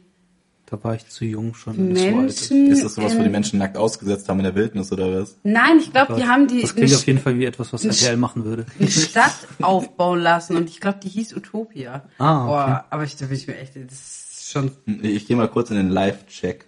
okay, wir machen mal deine Live-Recherche. Äh, aber Utopia, ja, ist meistens eben, wird als Stadt äh, oder als Insel ähm, gesehen. Mhm, daher die Möglichkeit einer Insel. Richtig. Daher ist auch die äh, Utopia von Thomas Morris wird in dem Buch eben als eine Insel dargestellt, die aber nicht in der Zukunft, sondern einfach nur weit entfernt liegt. Das ist nicht definiert, wo die ist. Das ist einfach nur, sie ist so weit, dass wir sie nicht erreichen können. Die Idee, die er hatte, war, er wollte seinen Zeitgenossen einen gesellschaftskritischen Spiegel vorhalten.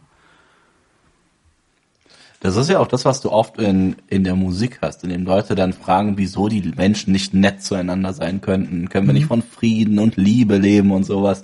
Das ist ja im Grunde auch die, die, das Streben nach einer Utopie, einer Welt, in der ja.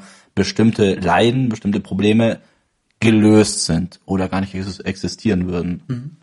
Es ist auch ähm, meiner Meinung nach jetzt so, dass Politik ganz viel von Utopie lebt.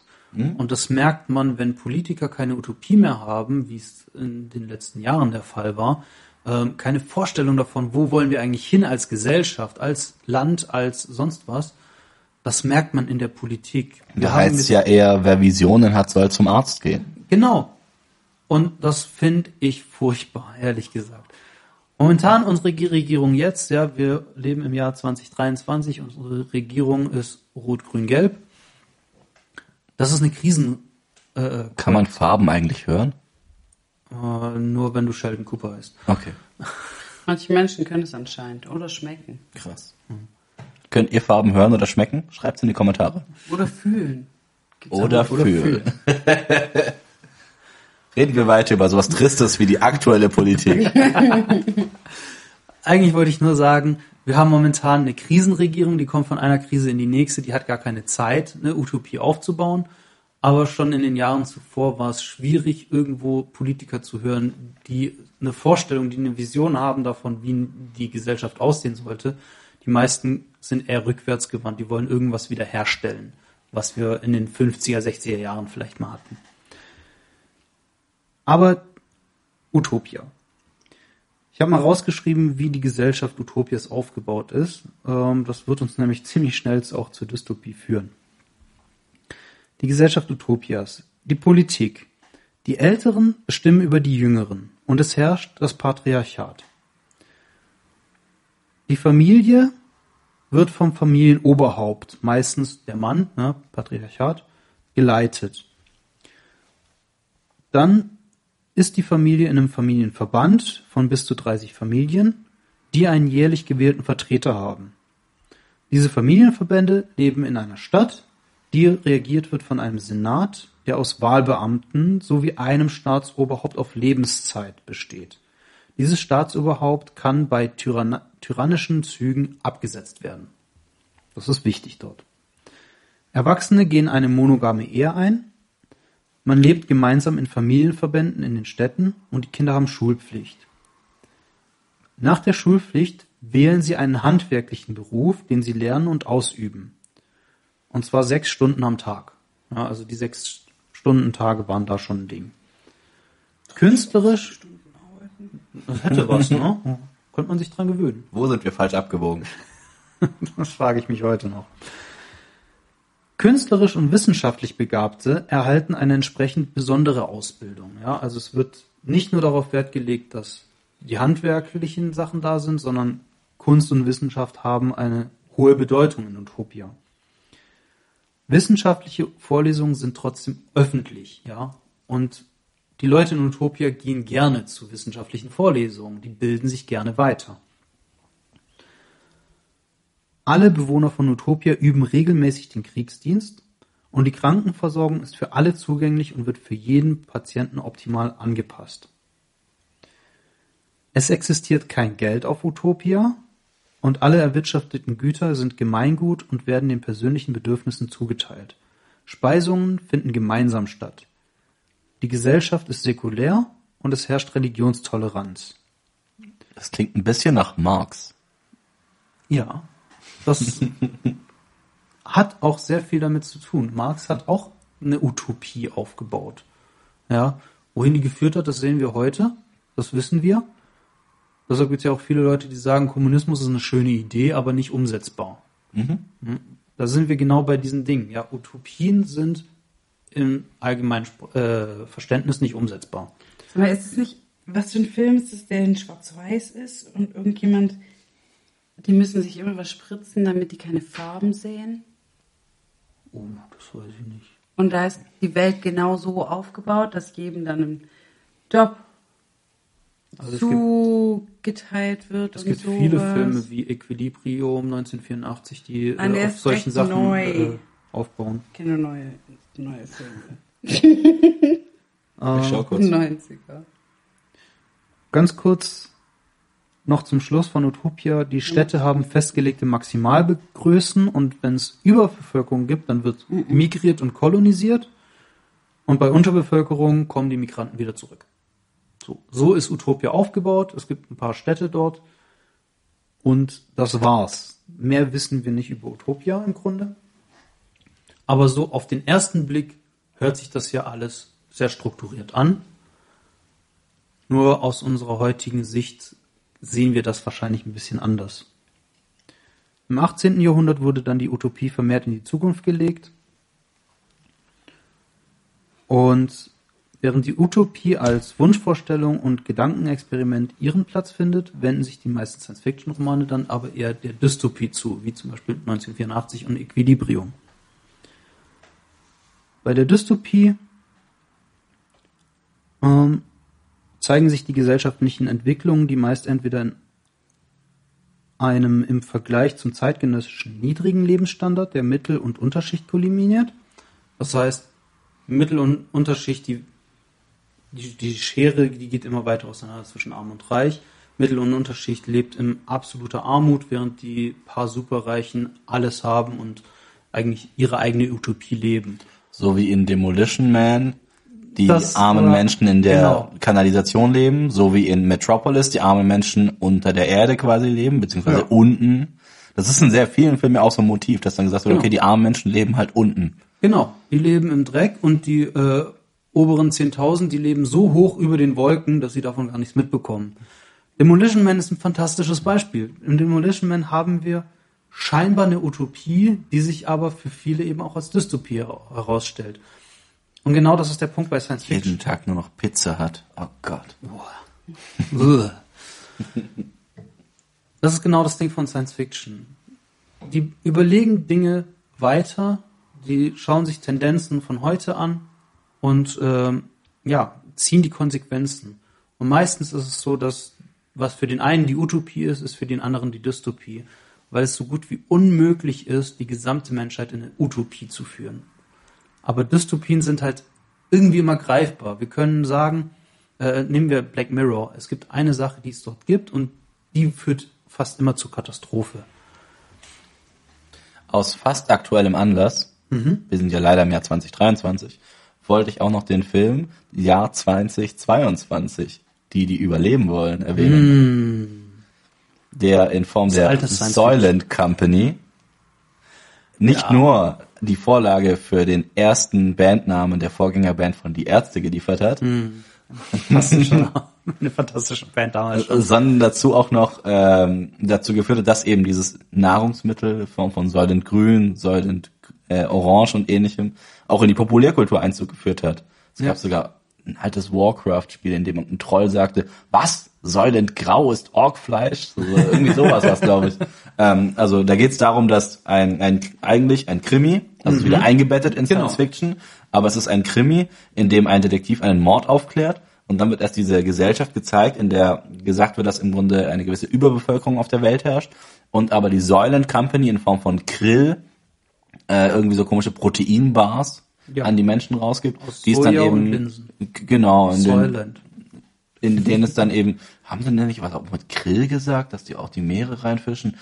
Ja, ja. Ist zu lang her, aber ich dachte, Ja, das wäre da irgendwie auch so mit drin. Also soweit ich das noch im Kopf habe, ich habe den Film leider noch nicht gesehen, ähm, Mhm. aber soweit ich den im Kopf habe, gibt es zwei Arten von Soylent. Mhm. Äh, es gibt Grün Gelb? und Orange. Nee, nee, grün noch nicht. Es gibt orange und Mhm. gelb, glaube ich. Und grün ist dann das Neue, was dann Mhm. kommt. Und da sind alle ganz verrückt nach.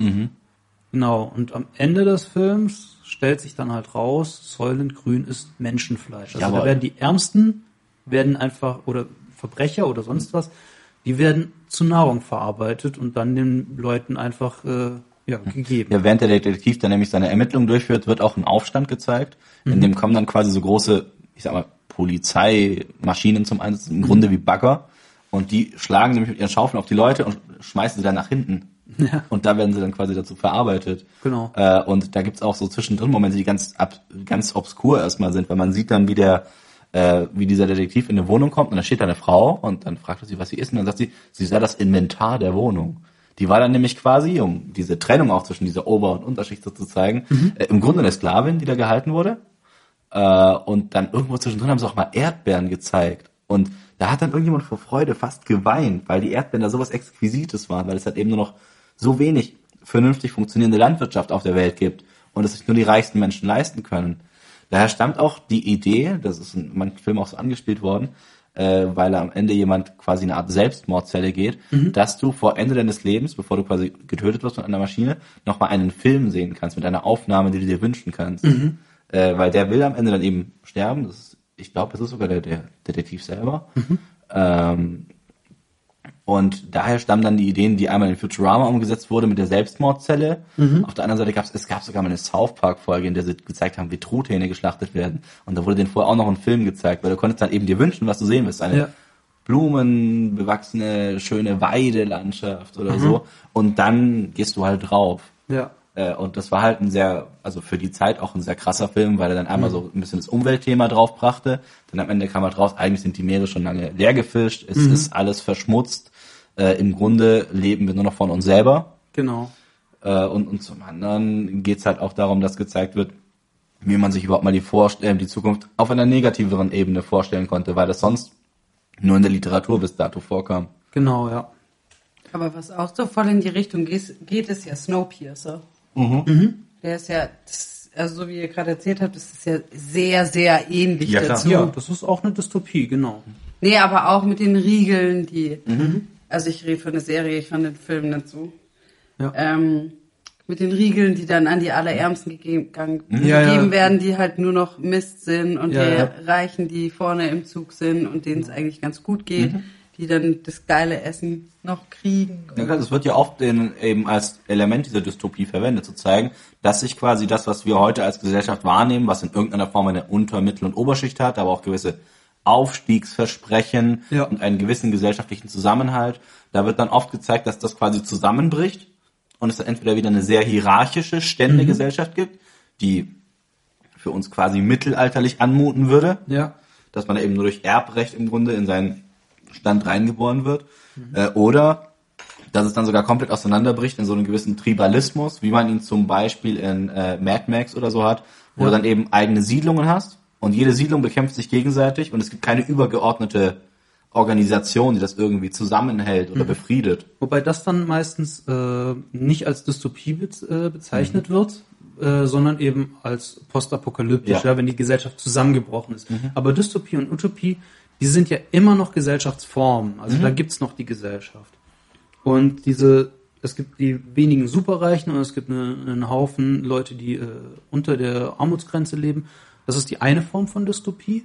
Die andere, die andere äh, ist die komplette Gleichstellung. Ja, Equilibrium zum Beispiel. Ja, wenn äh, Emotionen zum Beispiel äh, einfach weggelassen werden oder äh, 1984 hat ja auch eine gewisse Form, äh, zumindest bei den Parteimitgliedern ähm, von Gleichstellung. Wenn dir Equilibrium gefallen hat, schau dir Severance an. Ja, werde ich machen. Das ist so krank. So krank. Okay. Äh, kurzer Abriss. Kurzer Abriss. Äh, Severance ist von Ben Stiller eine produzierte Serie, in der ein Typ die Hauptrolle spielt, den ich nur aus Parks and Recreation kannte. Und dann siehst du den, ich finde den, ich fand ihn in der Serie immer sehr witzig. Ja. Und, und die Serie fängt aber damit an, dass er zum Beispiel, dass er weint in einem Auto. Also er ist quasi zur Arbeit gefahren und weint, das, manche von euch kennen das vielleicht. Und äh, dann geht er ins Büro und während er aber mit dem Aufzug ins Büro fährt, ich, ich spoilere nicht mal groß die Serie, das sind quasi die Ja, ersten ja. drei Minuten, der fährt mit dem Aufzug ins Büro und plötzlich kommt, nutzen die diesen Effekt, den es auch äh, in, in diesem einen, in, der oft in Filmen genutzt wird, dass quasi die Kamera ranzoomt und rauszoomt gleichzeitig, Ja, ja. um zu zeigen, dass eine Veränderung äh, der, der stattfindet. Vertigo-Effekt. Genau. Ja. Und, und das nutzen die, um dann zu zeigen, dass er plötzlich wie ein anderer Mensch ist. Mhm. Weil der, der saß gerade noch Tränen überströmt im Auto, steigt in den Aufzug und plötzlich wirkt er ganz gelassen, als ob da Mhm. Ja, nichts los wäre. Und dann läuft er durch lange Flure in sein Büro äh, und findet dann auch in seiner Seite, in seiner Hosentasche ein Taschentuch und schmeißt es einfach weg, als ob nichts gewesen wäre. Mhm. Weil die Idee bei Severance ist, dass Menschen ein Chip eingesetzt wird ins Hirn, Mhm. der dafür sorgt, dass ihr Hirn quasi in zwei Personen aufgeteilt wird oder Ah, zwei Zustände. Nämlich den einen, der auf der Arbeit stattfindet und den anderen, der im Privaten stattfindet. Mhm. Okay. Und das heißt, die. Personen, die dann eben auf der Arbeit sind, eine wissen nicht, wie sie heißen. die, die kommen quasi rein und wissen nicht, sie wissen nicht, wo sie sind. Sie haben noch in irgendeiner Form, da gibt es ja verschiedene Arten von Gedächtnis, so prozedurales Gedächtnis und sowas, Ja. die wissen noch, wie man spricht. Äh, aber sie haben halt keine Ahnung, wer sie sind und wie sie da hinkommen. Okay, und die Serie fängt dann eben mit zwei Personen an. Einmal ihm, der halt quasi ins Büro läuft und zu seinen Kollegen läuft und mit dem ganz normal quatscht. Mhm. Und du merkst, das ist dann eher so ein bisschen was wie, wie so eine Stromberg oder die Office-Version, Ja, ja. wo sie dann halt eben ihren Job machen, auch wenn sie nicht wirklich wissen, was ihr Job ist. Und auf der anderen Seite siehst du dann aber auch, wie eine Dame neu ins Team kommt, die dann aber von Anfang an irgendwie so, so versucht rauszukommen, aber keine Gelegenheit hat rauszukommen. Ja, ja. Äh, Und das ist so abgefahren, weil die dann eben drin sitzen und dann gibt es eine, ihre Abteilung ist das Macro Data Refinement. Mhm. Die haben aber keine Ahnung, was für Daten sie da raffinieren. Sie wissen nicht, was sie tun. Mhm. Ja. Die haben irgendwelche Zahlen vor sich sitzen und dann müssen sie diese Zahlen bearbeiten. Und du siehst dann aber, wie dann auch immer wieder gerade diese Frau, die neu ins Team kommt, versucht raus auszubrechen oder wie sie manchmal auch versuchen, anderen Abteilungen zu begegnen. Und das Ziel dieser Firma ist es aber, diese Abteilungen möglichst getrennt voneinander zu halten und dass die Leute eben gar nicht erfahren, was die anderen tun. Und viele Aufgaben wirken auch sehr dubios. Ja. Die, die Serie endet mega geil in der ersten Staffel. Also es gibt leider bisher nur eine Staffel, aber es wird schon in der zweiten gearbeitet. Und ich bin schwer beeindruckt von Ben Stiller mit seinem, mit seiner Aufgabe. Ja. Äh, und es hat halt eben so, es ist eben sehr, sehr schwarzer Humor, der teilweise reinkommt. Vor allem, wenn du peu à peu auch entdeckst, entdeckst, wie unterschiedlich die Persönlichkeiten sind und wie es dann auch Leute gibt, die sich nicht so richtig fra zu fragen scheinen, was ihre andere Entität macht. Ja. Aber wenn da manchmal Hinweise erscheinen, weil es irgendwo eine Lücke gibt, wenn man zum Beispiel irgendwie halt eine Erinnerung bekommt oder so, das, das ist mega krass, weil du merkst dann, wie dieses Unterbewusstsein teilweise noch funktioniert. ja. Kannst du noch mal sagen, wie die Serie heißt und wo man die sehen kann? Die Serie heißt Severance und sie läuft auf Apple TV. Ah, okay. Ja. Alles klar. Aber man kann sie auch auf anderen Seiten finden. Ja. Aber das war eben, also Hust, hust. ja vor allem, also das ist halt vor allem dadurch, dass ich halt eben äh, Foundation sehen wollte, habe ich dann auch auf Apple TV halt eben Severance mitgeschaut Mhm. Ja. Mhm. und muss sagen, Severance war deutlich geiler. Gerade weil bei Foundation halt auch eine Literaturvorlage da ist, der sie halt nicht entsprochen haben. Ja. Es ist ja nicht dramatisch zu sagen, okay, Asimov hat viele Dinge einfach nicht klar ausgestaltet. Ja, klar. und dann interpretierst du die selber, das wäre okay. Aber die sind halt zu sehr von dem eigentlichen Sinn und Zweck der Geschichte weggegangen. Ja. Und ich mag es vor allem nicht, wenn du merkst, dass ein Charakter halt nur so klug ist wie sein Schreiber und dann dumme Dinge tut. Und bei Ja. Severance habe ich den Eindruck zum Beispiel gar nicht. Da gibt es dann eben diese Mitarbeiter der Firma, die super krasse Personen sind und teilweise weißt du auch gar nicht, ob die dann eben in der Firma wie auch außerhalb unterschiedliche Persönlichkeiten haben oder nicht. Während die Angestellten, die quasi, ich sag mal, die, die untersten 10.000 sind, Ja. die sind, da merkst du halt ganz klar diese Trennung. Okay. Es gibt da einen Typen, der halt eben, ich sag mal, in seiner Freizeit sehr kreative Tätigkeiten verrichtet und im Büro merkst du das dann, weil er dann zum Beispiel Gemälde anschaut, die aufgehängt werden im Flur und manchmal anfängt zu weinen vor Freude, obwohl er nicht wirklich weiß, wie, woher das kommt. Ja. Okay, gut, das war jetzt mehr als ein ganz kurzer Abriss. Das, das tut Serie. mir sehr leid, aber ich bin so begeistert Aber, davon. ja, das habe ich gemerkt und deshalb wollte ich dich nicht Ja, unterbrechen. Dankeschön. Das ist sehr lieb von dir. Ja. Äh, noch einmal kurz zurück zur Dystopie, wenn ich darf. Ja, klar. Und zwar, wie kommt eine Dystopie eigentlich in den meisten Geschichten zustande? Das funktioniert meistens durch entweder politisch installierte Totalüberwachung, wie bei 1984 zum Beispiel, ähm, die Machtübernahme, die Machtübernahme von Großkonzernen. Das kennen wir zum Beispiel bei ähm, Blade Runner. Was war's bei VW Vendetta? Da haben sie doch behauptet, dass es irgendeine Krankheit gab und irgendeine Partei hat dann so totalitäre Tendenzen angenommen. Genau, ja, das, das wäre dann auch wieder installierte Totalüberwachung. Remember, remember. Und äh, als letztes autokratische Strukturen. Also autokratische Strukturen können da auch ein Teil davon sein, wenn eben die Reichen anfangen, äh, sich über die anderen zu erheben. Dadurch, dass Dystopien in der Zukunft öfter vorkommen als Utopien, wirken sie im Bewusstsein der Menschen oft als realistischer als Utopien. Ja, ähm, wir sehen es öfter, wir können es eher nachvollziehen und wir kennen die Menschen. Darum erscheint es uns realistisch, dass wir äh, kurz vor einer Utop äh, Dystopie sind. Und die Utopie erscheint immer als unrealistisch. Dass das öfter in Filmen vorkommt, liegt vor allem A, wir wollen, oder die, die Autoren, die Science-Fiction-Autoren, die wollen diese Möglichkeiten erkunden, welche, wollen wissen, welche Gefahren gibt's da. Aber auf der anderen Seite, in der Dystopie, da gibt's Konfliktpotenzial, in einer Utopie eher weniger. Und ich glaube, das ist einer der wichtigen Gründe, warum wir viel mehr Dystopien in äh, Literatur und Filmen sehen als Utopien. Du hast dann auch so ganz oft diesen, ähm, also kommt natürlich auf den Film dann wieder an, aber es gibt viele Filme, die ja so in so einer Science-Fiction-Schiene sind, wo es dann heißt, entweder wir müssen die Sonne reaktivieren oder wir müssen durch ein Wurmloch fliegen, um die Menschheit zu retten. Ja. Oder wir müssen irgendwo hinter den Saturn was, glaube ich. Ich weiß nicht mehr, wie das bei Ad Astra war. Da mussten die auch hinter irgendeinen Planeten fliegen, weil da auch irgendwas Wichtiges war. Und dann dreht irgendjemand aus der Crew meistens durch. Ja, Und, und, und dann gehen halt Leute drauf. Ja, Ähm. das, das geht dann meistens äh, auch in eine Horror- oder Thriller-Richtung bei solchen Filmen. Oder Event Horizon. Aber was ich noch interessant finde, weil wir vorher beim äh, Transhumanismus waren, Ja. das wollte ich eigentlich noch ansprechen. Ähm, was häufig bei solchen äh, Filmen vorkommt, ist die Frage, wann ist der Mensch eigentlich ein Mensch? Ja, das ist entweder, wenn Ein Menschen, Song von Herbert Grönemeyer.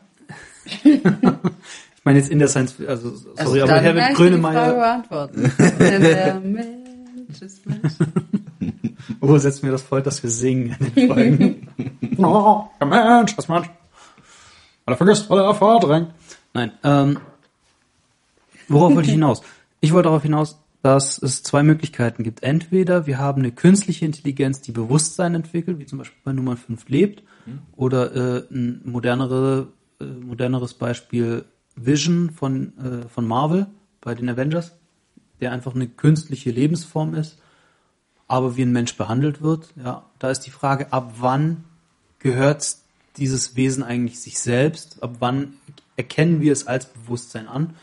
Ähm, wurde auch zum Beispiel in Star Trek äh, The Next Generation mit Data mal gab es eine Folge, ähm, wo gefragt wurde, wer, wem gehört Data? Ja, ist, Data ist ein Android, der auf ähm, ja der Enterprise, glaube ich, bei Next Generation ist es noch Enterprise, ähm, ja dient, wenn man so will, und der einfach äh, ja, wo die Frage gestellt wird, wem gehört der eigentlich oder gehört er sich selbst?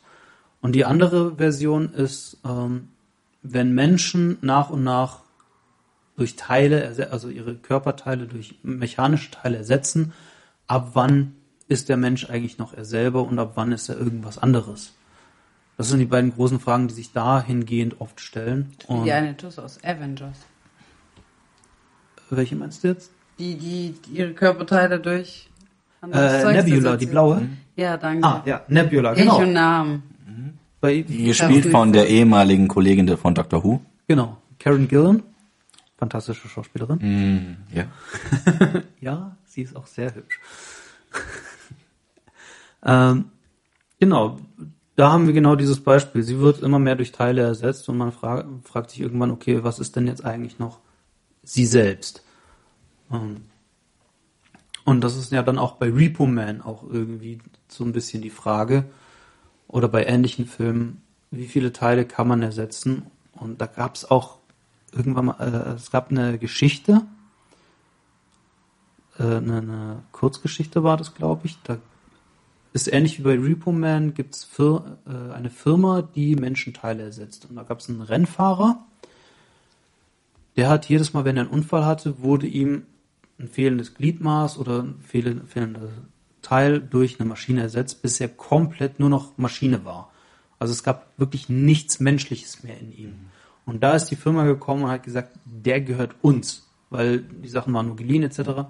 Und da war dann die Frage, die sich diese, diese Geschichte gestellt hat, gehört dieser Mensch jetzt noch sich selbst oder ist er schon komplett einfach nur Eigentum und Maschine und gehört äh, dieser Firma?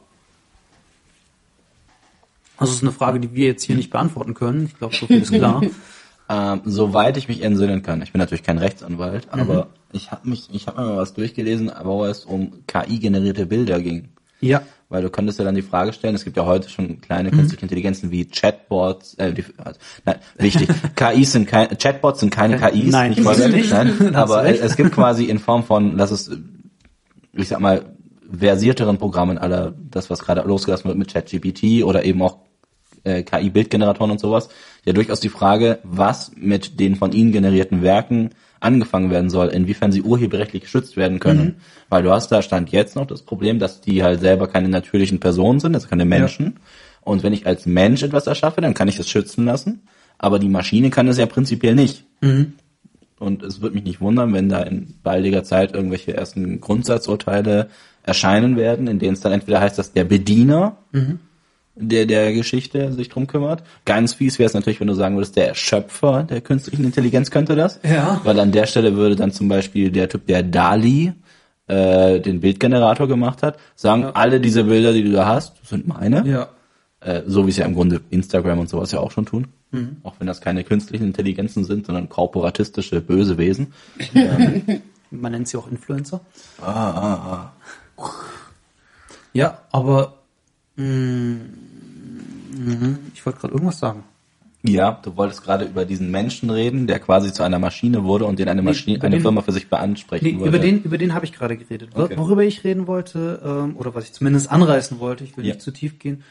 Ähm, künstliche Intelligenz. Wir kennen laut der Definition zwei Arten davon. Es gibt schwache künstliche Intelligenzen und starke künstliche Intelligenzen. Mhm. Äh, wovon du redest, waren ja in erster Linie schwache künstliche Intelligenzen. Das mhm. heißt, die haben kein Bewusstsein und sind für eine Sache programmiert, die sie tun. Und sie essen Salat. Nein. Doch. Ja, durch Salat schrumpft der Genau. äh, Touché. Nein, was ich sagen wollte, wir kennen momentan ausschließlich schwache künstliche Intelligenzen. Das kennen wir auch zum Beispiel bei Videospielen. Mhm. Ja, das sind im Grunde künstliche Intelligenzen, die genau eine Sache können. Das sind auch so Sachen, ähm, man kann sich streiten, ob jetzt zum Beispiel ein Navigationsgerät eine schwache künstliche Intelligenz erhält, weil es berechnet aus den möglichen Routen die beste, schnellste oder was auch immer man ihr eingibt. Eine starke künstliche Intelligenz wäre eine, die selbst lernt, ähm, noch kein Bewusstsein entwickelt, das ist nochmal ein kom komplett anderes Ding, aber eine Intelligenz, die, die selber lernt, die sich selbst neue Dinge aneignet, wäre eine starke künstliche Intelligenz. Und da sind wir auf der ganzen Welt, zumindest weiß die Öffentlichkeit noch nichts davon, äh, überhaupt noch nicht einmal nah dran, so etwas zu entwickeln. Und da wäre die Frage der Urheberschaft noch mal interessanter und noch mal schwieriger. Klar, weil du nicht mal sagen konntest, wer den ursprünglichen Befehl gegeben hat. Mhm. Das ist äh, tough. Und das ist ja auch dann das Thema, was ja dann die Serie, in vielen... Die Sendung? Bitte? Tough, die Sendung auf Pro7 oder? Genau, das ist Tough, die Sendung, 17 Uhr auf Pro7 jeden Tag. Manchmal sieht ein bisschen softwaregrafische Inhalte, selten ist gut fürs, fürs Hirn. Wir wollen jetzt nicht zu viel Werbung für Daniel Free Aminati. Verdammtes Free TV. Machen ja. so viele Menschen kaputt, so viele Gehirnzellen. Mhm. Da kann man doch lieber uns lauschen, da lernt man ein bisschen was. Aber du wolltest gerade was anderes. Ja, genau. ähm, das ist ja das, was ja in vielen dystopischen Romanen auch passiert. Das ist ja quasi dieser, ich sag mal, dieser Computer go bad Moment, Ja, so, wo ja. du dann sagst, okay, es gibt die, die künstliche Intelligenz, das könnte in, äh, das könnte eben Skynet sein, das könnte Mhm. so eine Geschichte, also Skynet bei Terminator, das könnte auf der anderen Seite auch eben bei, bei Blade Runner wird, äh, nee, bei Blade Runner, bei, sorry, bei Dune wird das nur angedeutet, das Mhm. wird nie richtig ausgeführt, wo da der Computer böse geworden ist, in Form von dem, was später zu Butlers Jihad wurde. Mhm. Du hast äh, Bereiche wie, ähm, fuck, was wollte ich gerade sagen? Sekunde, ich komme gleich wieder drauf. Mhm. Es war jedenfalls so, dass du dann eben teilweise merkst, dass der Computer halt irgendwann quasi falsch abbiegt. Es gibt ja sogar diesen Avengers-Film, den zweiten, den Age Ja, of Ultron, Age of Ultron, äh, in dem du dann auch merkst, der Computer hat quasi fünf Minuten mit der Menschheit verbracht Ja. und hasst sie. So. Ja. Okay, so, ja, Logischerweise. ich glaube, jeder hat diesen Roboter in diesem Moment verstanden. es gibt ja, es gab ja sogar, also vor ein paar Jahren gab es schon mal erste Versuche von so quasi, also es wurde als künstliche Intelligenzen bezeichnet, die quasi online geschalten wurden. Mhm. Ja, ja, Und innerhalb von rassistisches wenigen genau, und innerhalb von kurzer Zeit dann eben äußerst rassistische Kommentare von sich gegeben haben. Und es war sehr interessant, weil du dann eben auch den Eindruck erweckt bekommen hast, okay, vielleicht ist halt, ich sag mal, in der Anonymität des Netzes Ja. zu viel negative Energie aufgestaut. Das Gefühl kriegt man sofort, wenn man nur zwei Minuten bei Facebook oder bei äh, YouTube in die Kommentarsektion reinguckt. Ich habe Facebook nur, um mir erstens Geburtstage ansehen zu können, weil sonst habe ich keinen Kalender, in dem alle drinstehen. Ja. Für meine Freunde, die über 25 sind. und, und zweitens, um Memes zu klauen. Ah, ich verstehe. Manchmal gibt's auch ganz gute Werbung, aber das macht mir dann immer ein bisschen Angst. ja. So, du redest mit jemand über etwas. Ziegenbart. zum Beispiel. Und ich wette, ich krieg innerhalb der nächsten Tage irgendwelche Werbung zu Ziegenbärten. Ja, klar. Wie auch immer man das bewerben soll. Ja gut, Wahrscheinlich die- krieg ich den, äh, diesen Rasierer, der gerade überall von Influencern beworben wird. Oh, Lawnmower oder sowas. das weiß ich nicht. Manscape, Ich ich Manscape will's- heißt Ich glaube, der. ich will es gar nicht wissen. Es gibt voll viele, die dann gerade dieses Manscape-Ding immer verkaufen. Ja. Also ich persönlich bin ja jemand, ich bin neuer Technologie sehr offen aufgeschlossen, aber ich rasiere mich immer noch im Rasiermesser. Ich glaube, älter geht's nicht. Alte Schule. Sehr alte Schule. Aber es gefällt mir. Naja. Ähm, ja, man merkt, glaube ich, dass Science Fiction ein extrem weites Feld ist, über das man ewig und drei Tage reden könnte. Und wir können hier natürlich jetzt nur einen Abriss geben von dem, was, äh, was es gibt. Ich glaube aber, wir werden mit Sicherheit, wenn wir uns mit vielleicht noch den einzelnen äh, Romanen oder Filmen mal befassen, können wir noch ein bisschen tiefer eintauchen in einzelne Aspekte von dem Ganzen. Ja klar, also ob das jetzt ein einzelner Künstler ist oder eine einzelne Geschichte, Ja. jedes davon könnte man quasi tagelang schon zuschwafeln. Allein sowas wie, ich sag mal, hier liegen jetzt fünf Bücher von Douglas Adams rum, Ja, die gesamte Trilogie aus vier Genau. Bänden. in fünf Büchern. Ähm, ich habe nicht mal ein ne? Handtuch mitgebracht, muss ich gestehen, zu meiner Schande. Oh je. Und wir sind gar nicht groß darauf zu sprechen gekommen, obwohl es dort einen depressiven Roboter gibt. Oh ja. was ein äußerst wichtiger Teil unseres Lebens sein sollte. Er hat schließlich in einem der Bücher die Leute gerettet, indem er einen anderen Computer so lange belabert hat, bis der Computer sich umgebracht hat oder abgeschalten hat. Ähm, Aber man muss sagen, es, er er wird ja als manisch-depressiver Roboter beschrieben. Ja. Man sieht ihn die ganze Zeit nur depressiv. Also die Manie fehlt noch irgendwie. Aber richtig. ja, das ist äh, ein Thema für eine andere Folge, würde ich sagen. Ich finde, wir sollten uns unbedingt irgendwann äh, über Per Anhalter durch die Galaxis unterhalten. Oh ja. Das ist eine so fantastische Buchreihe. Genau. Der Film war nicht schlecht, aber er war, wurde den Büchern sowas von dermaßen nicht gerecht.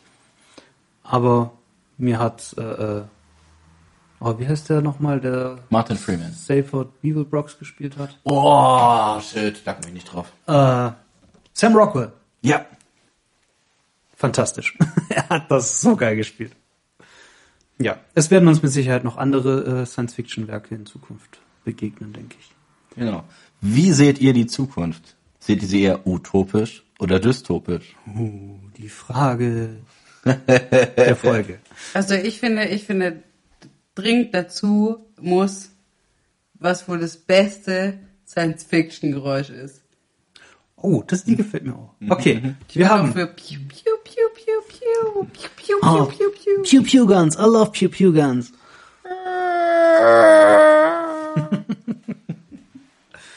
Okay, schickt uns euer liebstes Science-Fiction-Geräusch und sagt uns, ob ihr die Zukunft der Menschheit eher utopisch oder dystopisch sieht.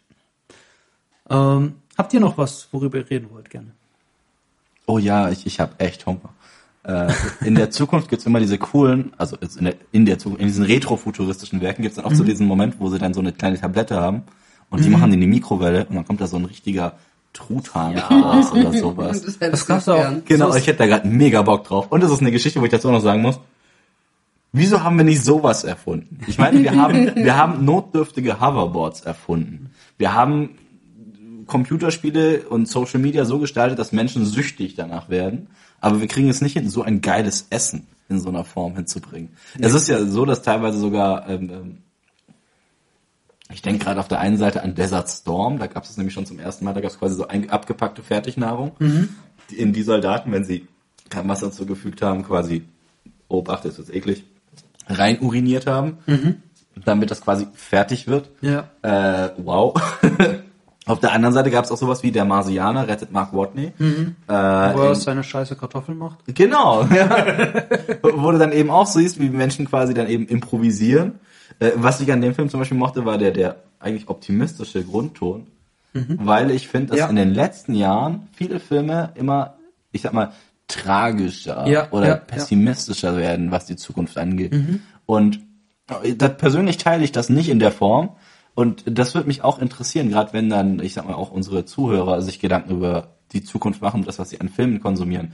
Ob sie erstens den Eindruck haben, dass Filme insgesamt, wenn sie sich mit der Zukunft befassen, pessimistischer werden. Ja. Und zweitens, ob sie das auch so sehen. Weil äh, ich habe den Eindruck, dass es lediglich überladen wird, indem da teilweise das, ich, ich will den, den Diskurs nicht zu groß machen. Ja, ja. Aber ich habe ein paar Mal schon Interviews gehört von äh, Psychologen, die teilweise dann sagen, dass äh, wenn es um Gefahr geht, um negative Nachrichten, Mhm. dass oft eher im Hirn so ein gewisses Gefahrareal, das teilweise noch aus der Steinzeit irgendwie stammt, Ja. aktiviert wird und wir deswegen aufnahmefähiger sind. Ja, und ja, das klar. könnte Nachrichtensender dazu führen, äh, dass die dann eben eher dazu neigen, sehr pessimistische Nachrichten reinzumachen. Sowas wie, ist ja egal, ob du die Tagesschau oder sonst wo Nachrichten Das schaust siehst du ja. aber dass die Sofort. Botschaften insgesamt viel pessimistischer sind. Und es würde mich deswegen auch nicht wundern, wenn viele Filme dann eben auch eher in diese pessimistische Richtung gehen, Ja, um halt eher Aufmerksamkeit zu generieren, irgendwie eher darauf dafür zu sorgen, dass Menschen dann irgendwie das in Erinnerung bleibt, egal wie schlecht der Film letzten Endes ist. Ja, klar, aber wie schon gesagt, äh, Dystopie hat viel mehr Konfliktpotenzial, du kannst viel mehr Geschichten dazu schreiben. Und natürlich, du hast absolut recht. Ähm, wenn wir in die Nachrichten gucken, wenn wir Zeitungen lesen, wir finden so wenig positive Nachrichten da drin. Wir finden so, also ein- irgendein Comedian hat es mal toll gesagt, du schaltest die Tagesschau ein, der Typ sagt guten Abend und erklärt dir dann erstmal zehn Minuten, warum es kein guter Abend ist. Ja, Ja, klar. Genau das ist das, was funktioniert. Und guck dir Clickbait-Sachen an. Sie werden nie glauben, was der getan hat. So und so viele Flüchtlinge hier und da und da Katastrophe und da. Jetzt gerade aktuell, äh, letzte Generation, ja, wenn wir da Nachrichten gucken, wir sehen nur, da haben die schon wieder das gemacht, da ist der Konflikt ausgebrochen. Aber äh, ich habe ähm, in meinem erweiterten Bekanntenkreis jemanden, der tatsächlich Teil von der letzten Generation ist. Und der hat mal geteilt, wie viel positives Feedback die bekommen dafür, dass die das machen. Dass dann äh, irgendwelche Lkw-Fahrer zu denen gekommen sind und denen Sandwiches gebracht haben. Einfach so, damit die da äh, auf der Straße, wenn die sich da ankleben, nicht hungern. Leute, die sich bedankt haben, dass, die, dass es Leute gibt, die da äh, Entwicklung machen. Sowas siehst du in den Nachrichten nicht, weil das sind ja keine Nachrichten, weil die sind nicht reißerisch. Genau, das ist ja optimistisch, egal welcher politischen Ja. Strömung du mal angehörst. Genau. Es wird ja selten gezeigt, oh, heute wurde eine konstruktive Diskussion zu diesem Thema geführt. Ja, klar. Was du ja auch in Talkshows leider siehst, wenn es dann heißt, okay, es geht nicht darum, Argumente oder Mhm. Meinungen auszutauschen. Es gibt quasi einen, der oft dann quasi, ich sag mal, der, der Buhmann ist und die anderen Ja. dürfen ihn ständig unterbrechen und sonst Ja, viel genau. beleidigen. Und dann werden der Emotionen entladen und du guckst halt zu als Zaungast und denkst dir, haha, zum Glück bin ich nicht das Opfer, beziehungsweise auf der Ja, falschen Seite Genau. äh, was dann ja auch in einigen Dystopien zum Beispiel in der Form ausgearbeitet wird. Mhm. Da heißt es dann, es gibt in, in 1984 gibt es die Hate Week zum Beispiel, Ja, ja. die Woche, in der sich Menschen dazu treffen, um gemeinsam zu hassen, äh, weil sie dann quasi über äh, einige äh, über die ihre Feindnation quasi abhetzen können. Genauso gibt's dann auch Geschichten, ähm, wie dann eben entsprechende Feindbilder präsentiert werden. Du siehst dann, dass äh, zum Beispiel in Star Wars mit Ende der Episode 3 gesagt Ja. wird, eigentlich waren die Jedi-Ritter immer die Bösen. Äh, du hast dann eben Geschichten wie dann halt 1984, in der es eigentlich ja drei Nationen gibt und es wird gesagt, wir sind mit Nation A in einem Bündnis, wir sind Nation B und Nation C ist der Feind und plötzlich wird das einfach gedreht in der Hate Week. Das wird einfach auch angenommen. Genau, also es wird nicht hinterfragt. Äh, Und das ist halt äh, ganz schön krass, weil das ja dann gar nicht mal so sehr mit Technologie zu tun hat, sondern das ist ja dann quasi dieses, ich sag mal, Soft Ja. äh, der Element dann ist, in dem es aber darum geht zu zeigen, wie leicht sich dann auch entsprechend Massen beeinflussen lassen können durch die nötige Technologie. Du redest ja nicht mal davon, dass Leuten Chips eingesetzt wurden, um sie zu kontrollieren Ja. Wo ich ständig überlegt habe, ob es da irgendeinen Film dazu gibt, aber mir fällt nichts Konkretes dazu ein, außer in sehr trashigen Filmen.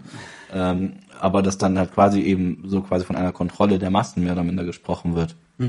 Das ist äh, ja dann oft so der Eindruck, der dann entsteht, dass man sagt, oh krass, ich habe irgendwie eine Technologie, ich beherrsche sie äh, oder ich beherrsche mein Umfeld, indem ich diese Technologie nutze. Äh, das wird teilweise auch in, in Dr. Who mal angespielt. Da gab es eine Folge, in der Leute dann wirklich wie so eine Art Chip, glaube ich, auch drin hatten. Und dann kam so der Witz der Woche. Und dann standen Ja, alle ja, ja, in so einer Gasse und und haben dann gleichzeitig gelacht und dann kamen wieder Nachrichten. Das war eine Folge, wo, glaube ich, der, hieß der Master oder sowas. Nein, nein, nein, das, Was ähm, das war eine Folge mit den Cybermen. Da waren sie Genau, auf einer. Mhm. Parallelerde und da hatten diese Earpods drin. Ähm, und derjenige, der die entwickelt hat, der hat dann eben aus allen Menschen Cybermen gemacht, Mhm. weil der der Meinung war, das ist der nächste evolutionäre Schritt. Genau. Ja, genau. Und da geht's ja dann im Grunde darum, dass auch gezeigt wird, wie dann eben Technologie halt auch nicht nur, indem der Computer sich gegen den Menschen wendet, sondern dann eben auch äh, als quasi Werkzeug, als Mittel zum Zweck genutzt werden kann, um Menschen zu kontrollieren. Mhm. Genau. Es das gibt ist ja diese Gleichschaltung, die ich vorher Mhm. erwähnt habe. Im, Im genau. zeitgenössischen hast du dann ja auch sehr viele Sorgen, wenn es zum Beispiel um den erheblichen Konsum von TikTok zum Beispiel geht. Ja, ja. Dann viele, vor allem eben leicht beeinflussbare Kinder, Mhm. die eben noch nicht ein eigenes Bewusstsein in der Form oft entwickelt haben, sich beeinflussen lassen von Botschaften, die ihnen als relevant oder teilweise Ja. auch als Mehrheitsmeinung dargestellt werden, auch Ja. wenn diese teilweise äußerst radikal sein können. Das ist ja gerade das Ding. Es gibt dann oft äh, die laute Minderheit im Internet, Mhm. die nichts mit der tatsächlichen äh, äh, Realität zu tun hat, aber das wird dann plötzlich anders wahrgenommen. Gut, Ja, die Welt scheint halt doch etwas komplexer zu sein, als wir sie uns gerne machen. richtig. Selbst wenn es in einer Galaxis weit, weit weg von uns. In Und, einer Zeit vor, nee, vor langer, langer Zeit. genau, aber nicht in einem Land vor unserer Zeit, denn das war ein Dino-Film. Ja, richtig. Das es waren so? mehrere Dino-Filme. Ja, das stimmt. das eine Ich hatte, ich hatte fünf oder sechs Videokassetten davon. Vielleicht reden wir darüber irgendwann. Da mal. gibt's Langhals. Die Langhälse. Ja, Und die Schafzähne. ja. Oh, Und jetzt stellt euch mal vor, das wäre ein Roboter. Darüber können wir irgendwann mal reden. Piet. Hätte ich Bock drauf. Diese kleine Fliegen. Ich bin gefliegen. Nein, gefeit. Gott, warum weiß ich das noch? Das ist voll geil. Oh nein. oh Okay, nein. ich glaube, ich glaub, wir haben jetzt den Zenit erreicht, oder? Was meint ihr? Habt ihr noch Ja. ähm, nichts Explizites mehr, weil es einzelne Phasen gibt, in denen wir ein Thema rauspicken werden, Ja, um klar. darüber im Detail zu sprechen. Allein weil es halt auch ein bisschen so ein Thema ist, okay, wir wollen über Science Fiction generell sprechen, Mhm. haben aber eben uns auch Gedanken für weitere Folgen gemacht, um dann auch mal in die Tiefe zu gehen, weil Genau. wir können uns über einzelne Utopien oder Dystopien schon Stunden und Tage lang austauschen. Und dazu ist es dann noch so, hier liegen ein paar Bücher rum, wir haben super lange Notizen und alles drin.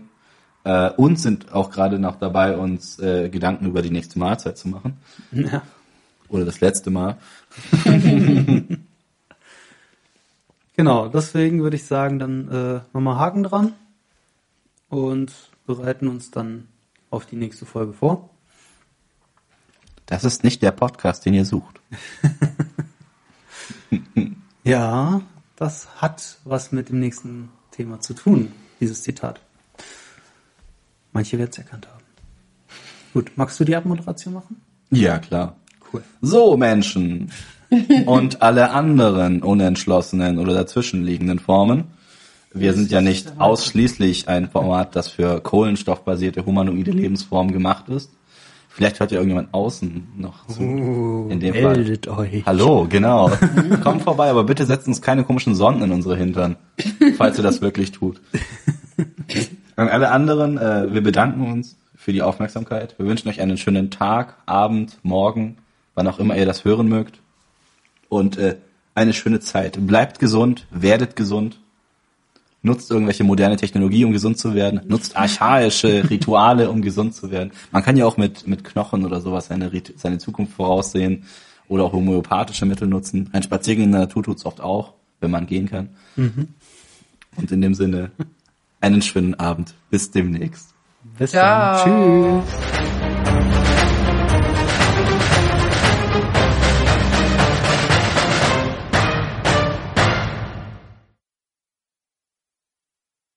Aufnahme läuft. Also es gibt also eine Nummer von einer Band, die sich Flight of the Concords nennt. Das ist so eine Band aus Neuseeland, die ich fantastisch finde, weil sie auch eine Kurzserie gemacht haben mit super witzigen Songs. Und die haben einen Song gemacht, in dem sie sagten, dass dieser Zuku Song von der Zukunft handelt. Aber er ist ein bisschen älter. Und der fängt halt damit an, the distant future, the distant future, the year 2000, the year 2000. Und da geht's dann darum, dass äh, Roboter alle Menschen umgebracht haben. Aber es ist so geil, dieser Song, weil die dann so ein binäres Solo irgendwann machen im Song. Es ist dann 0, 0, 0, 0, 0, 0, 1, 0, 0, 0, 0, 0, 0, 1, 1, 0, 0, 0, 0, 0, 1. Das ist, ah, ich, ich fand diese Ideen so geil. Das ist so, so krass konkret, so krass schön gemacht. Und das Video ist eigentlich nur zwei Typen, die Kartons genommen haben, die sie mit Alufolie beklebt haben. Und dann ein bisschen so robotermäßig rumtanzen. Abgesehen davon muss ich noch sagen zu Robotern, der coolste Robot-Battle, den ich je gesehen habe, als Tanz, kam in Eurotrip vor. Ja. Wo es dann Ja. einen Moment Oh mein gibt der mit geil. diesem französischen Typen, diesem äh, Pantomimen quasi, Oh ja. und dem Hauptdarsteller, wo ich so schwer beeindruckt war von dem Schauspieler. Mhm. Weil normalerweise denkst du dir, das ist ein Schauspieler, wenn ich bedenke, dass Captain Marvel einen Arschdubel hatte, ja. Das ist Schauspieler, dass es einen Liam Neeson gibt, der in Taken zwölf Schnitte braucht, um über einen bekackten Zaun zu klettern. Warum filmst du das dann Du hast den überhaupt? Honest Trailer auch gesehen? Ja, klar. Aber dann denke ich mir so, okay, dann hast du einfach diesen Hauptdarsteller, der diesen krassen Robot-Dance hinbekommt. Und es sieht halt so gut aus, so flüssig aus. Ich bin schwer beeindruckt. Und ich mag Roboter generell. Deswegen äh, schaut euch den Robot-Dance unbedingt an. Wir, von wir halten of the fest. Conchords. Schaut euch den Robot Dance von Flight of the Concords an. Schaut euch Eurotrip an. Äh, fantastischer Film, fantastischer Song. Und wir sind raus.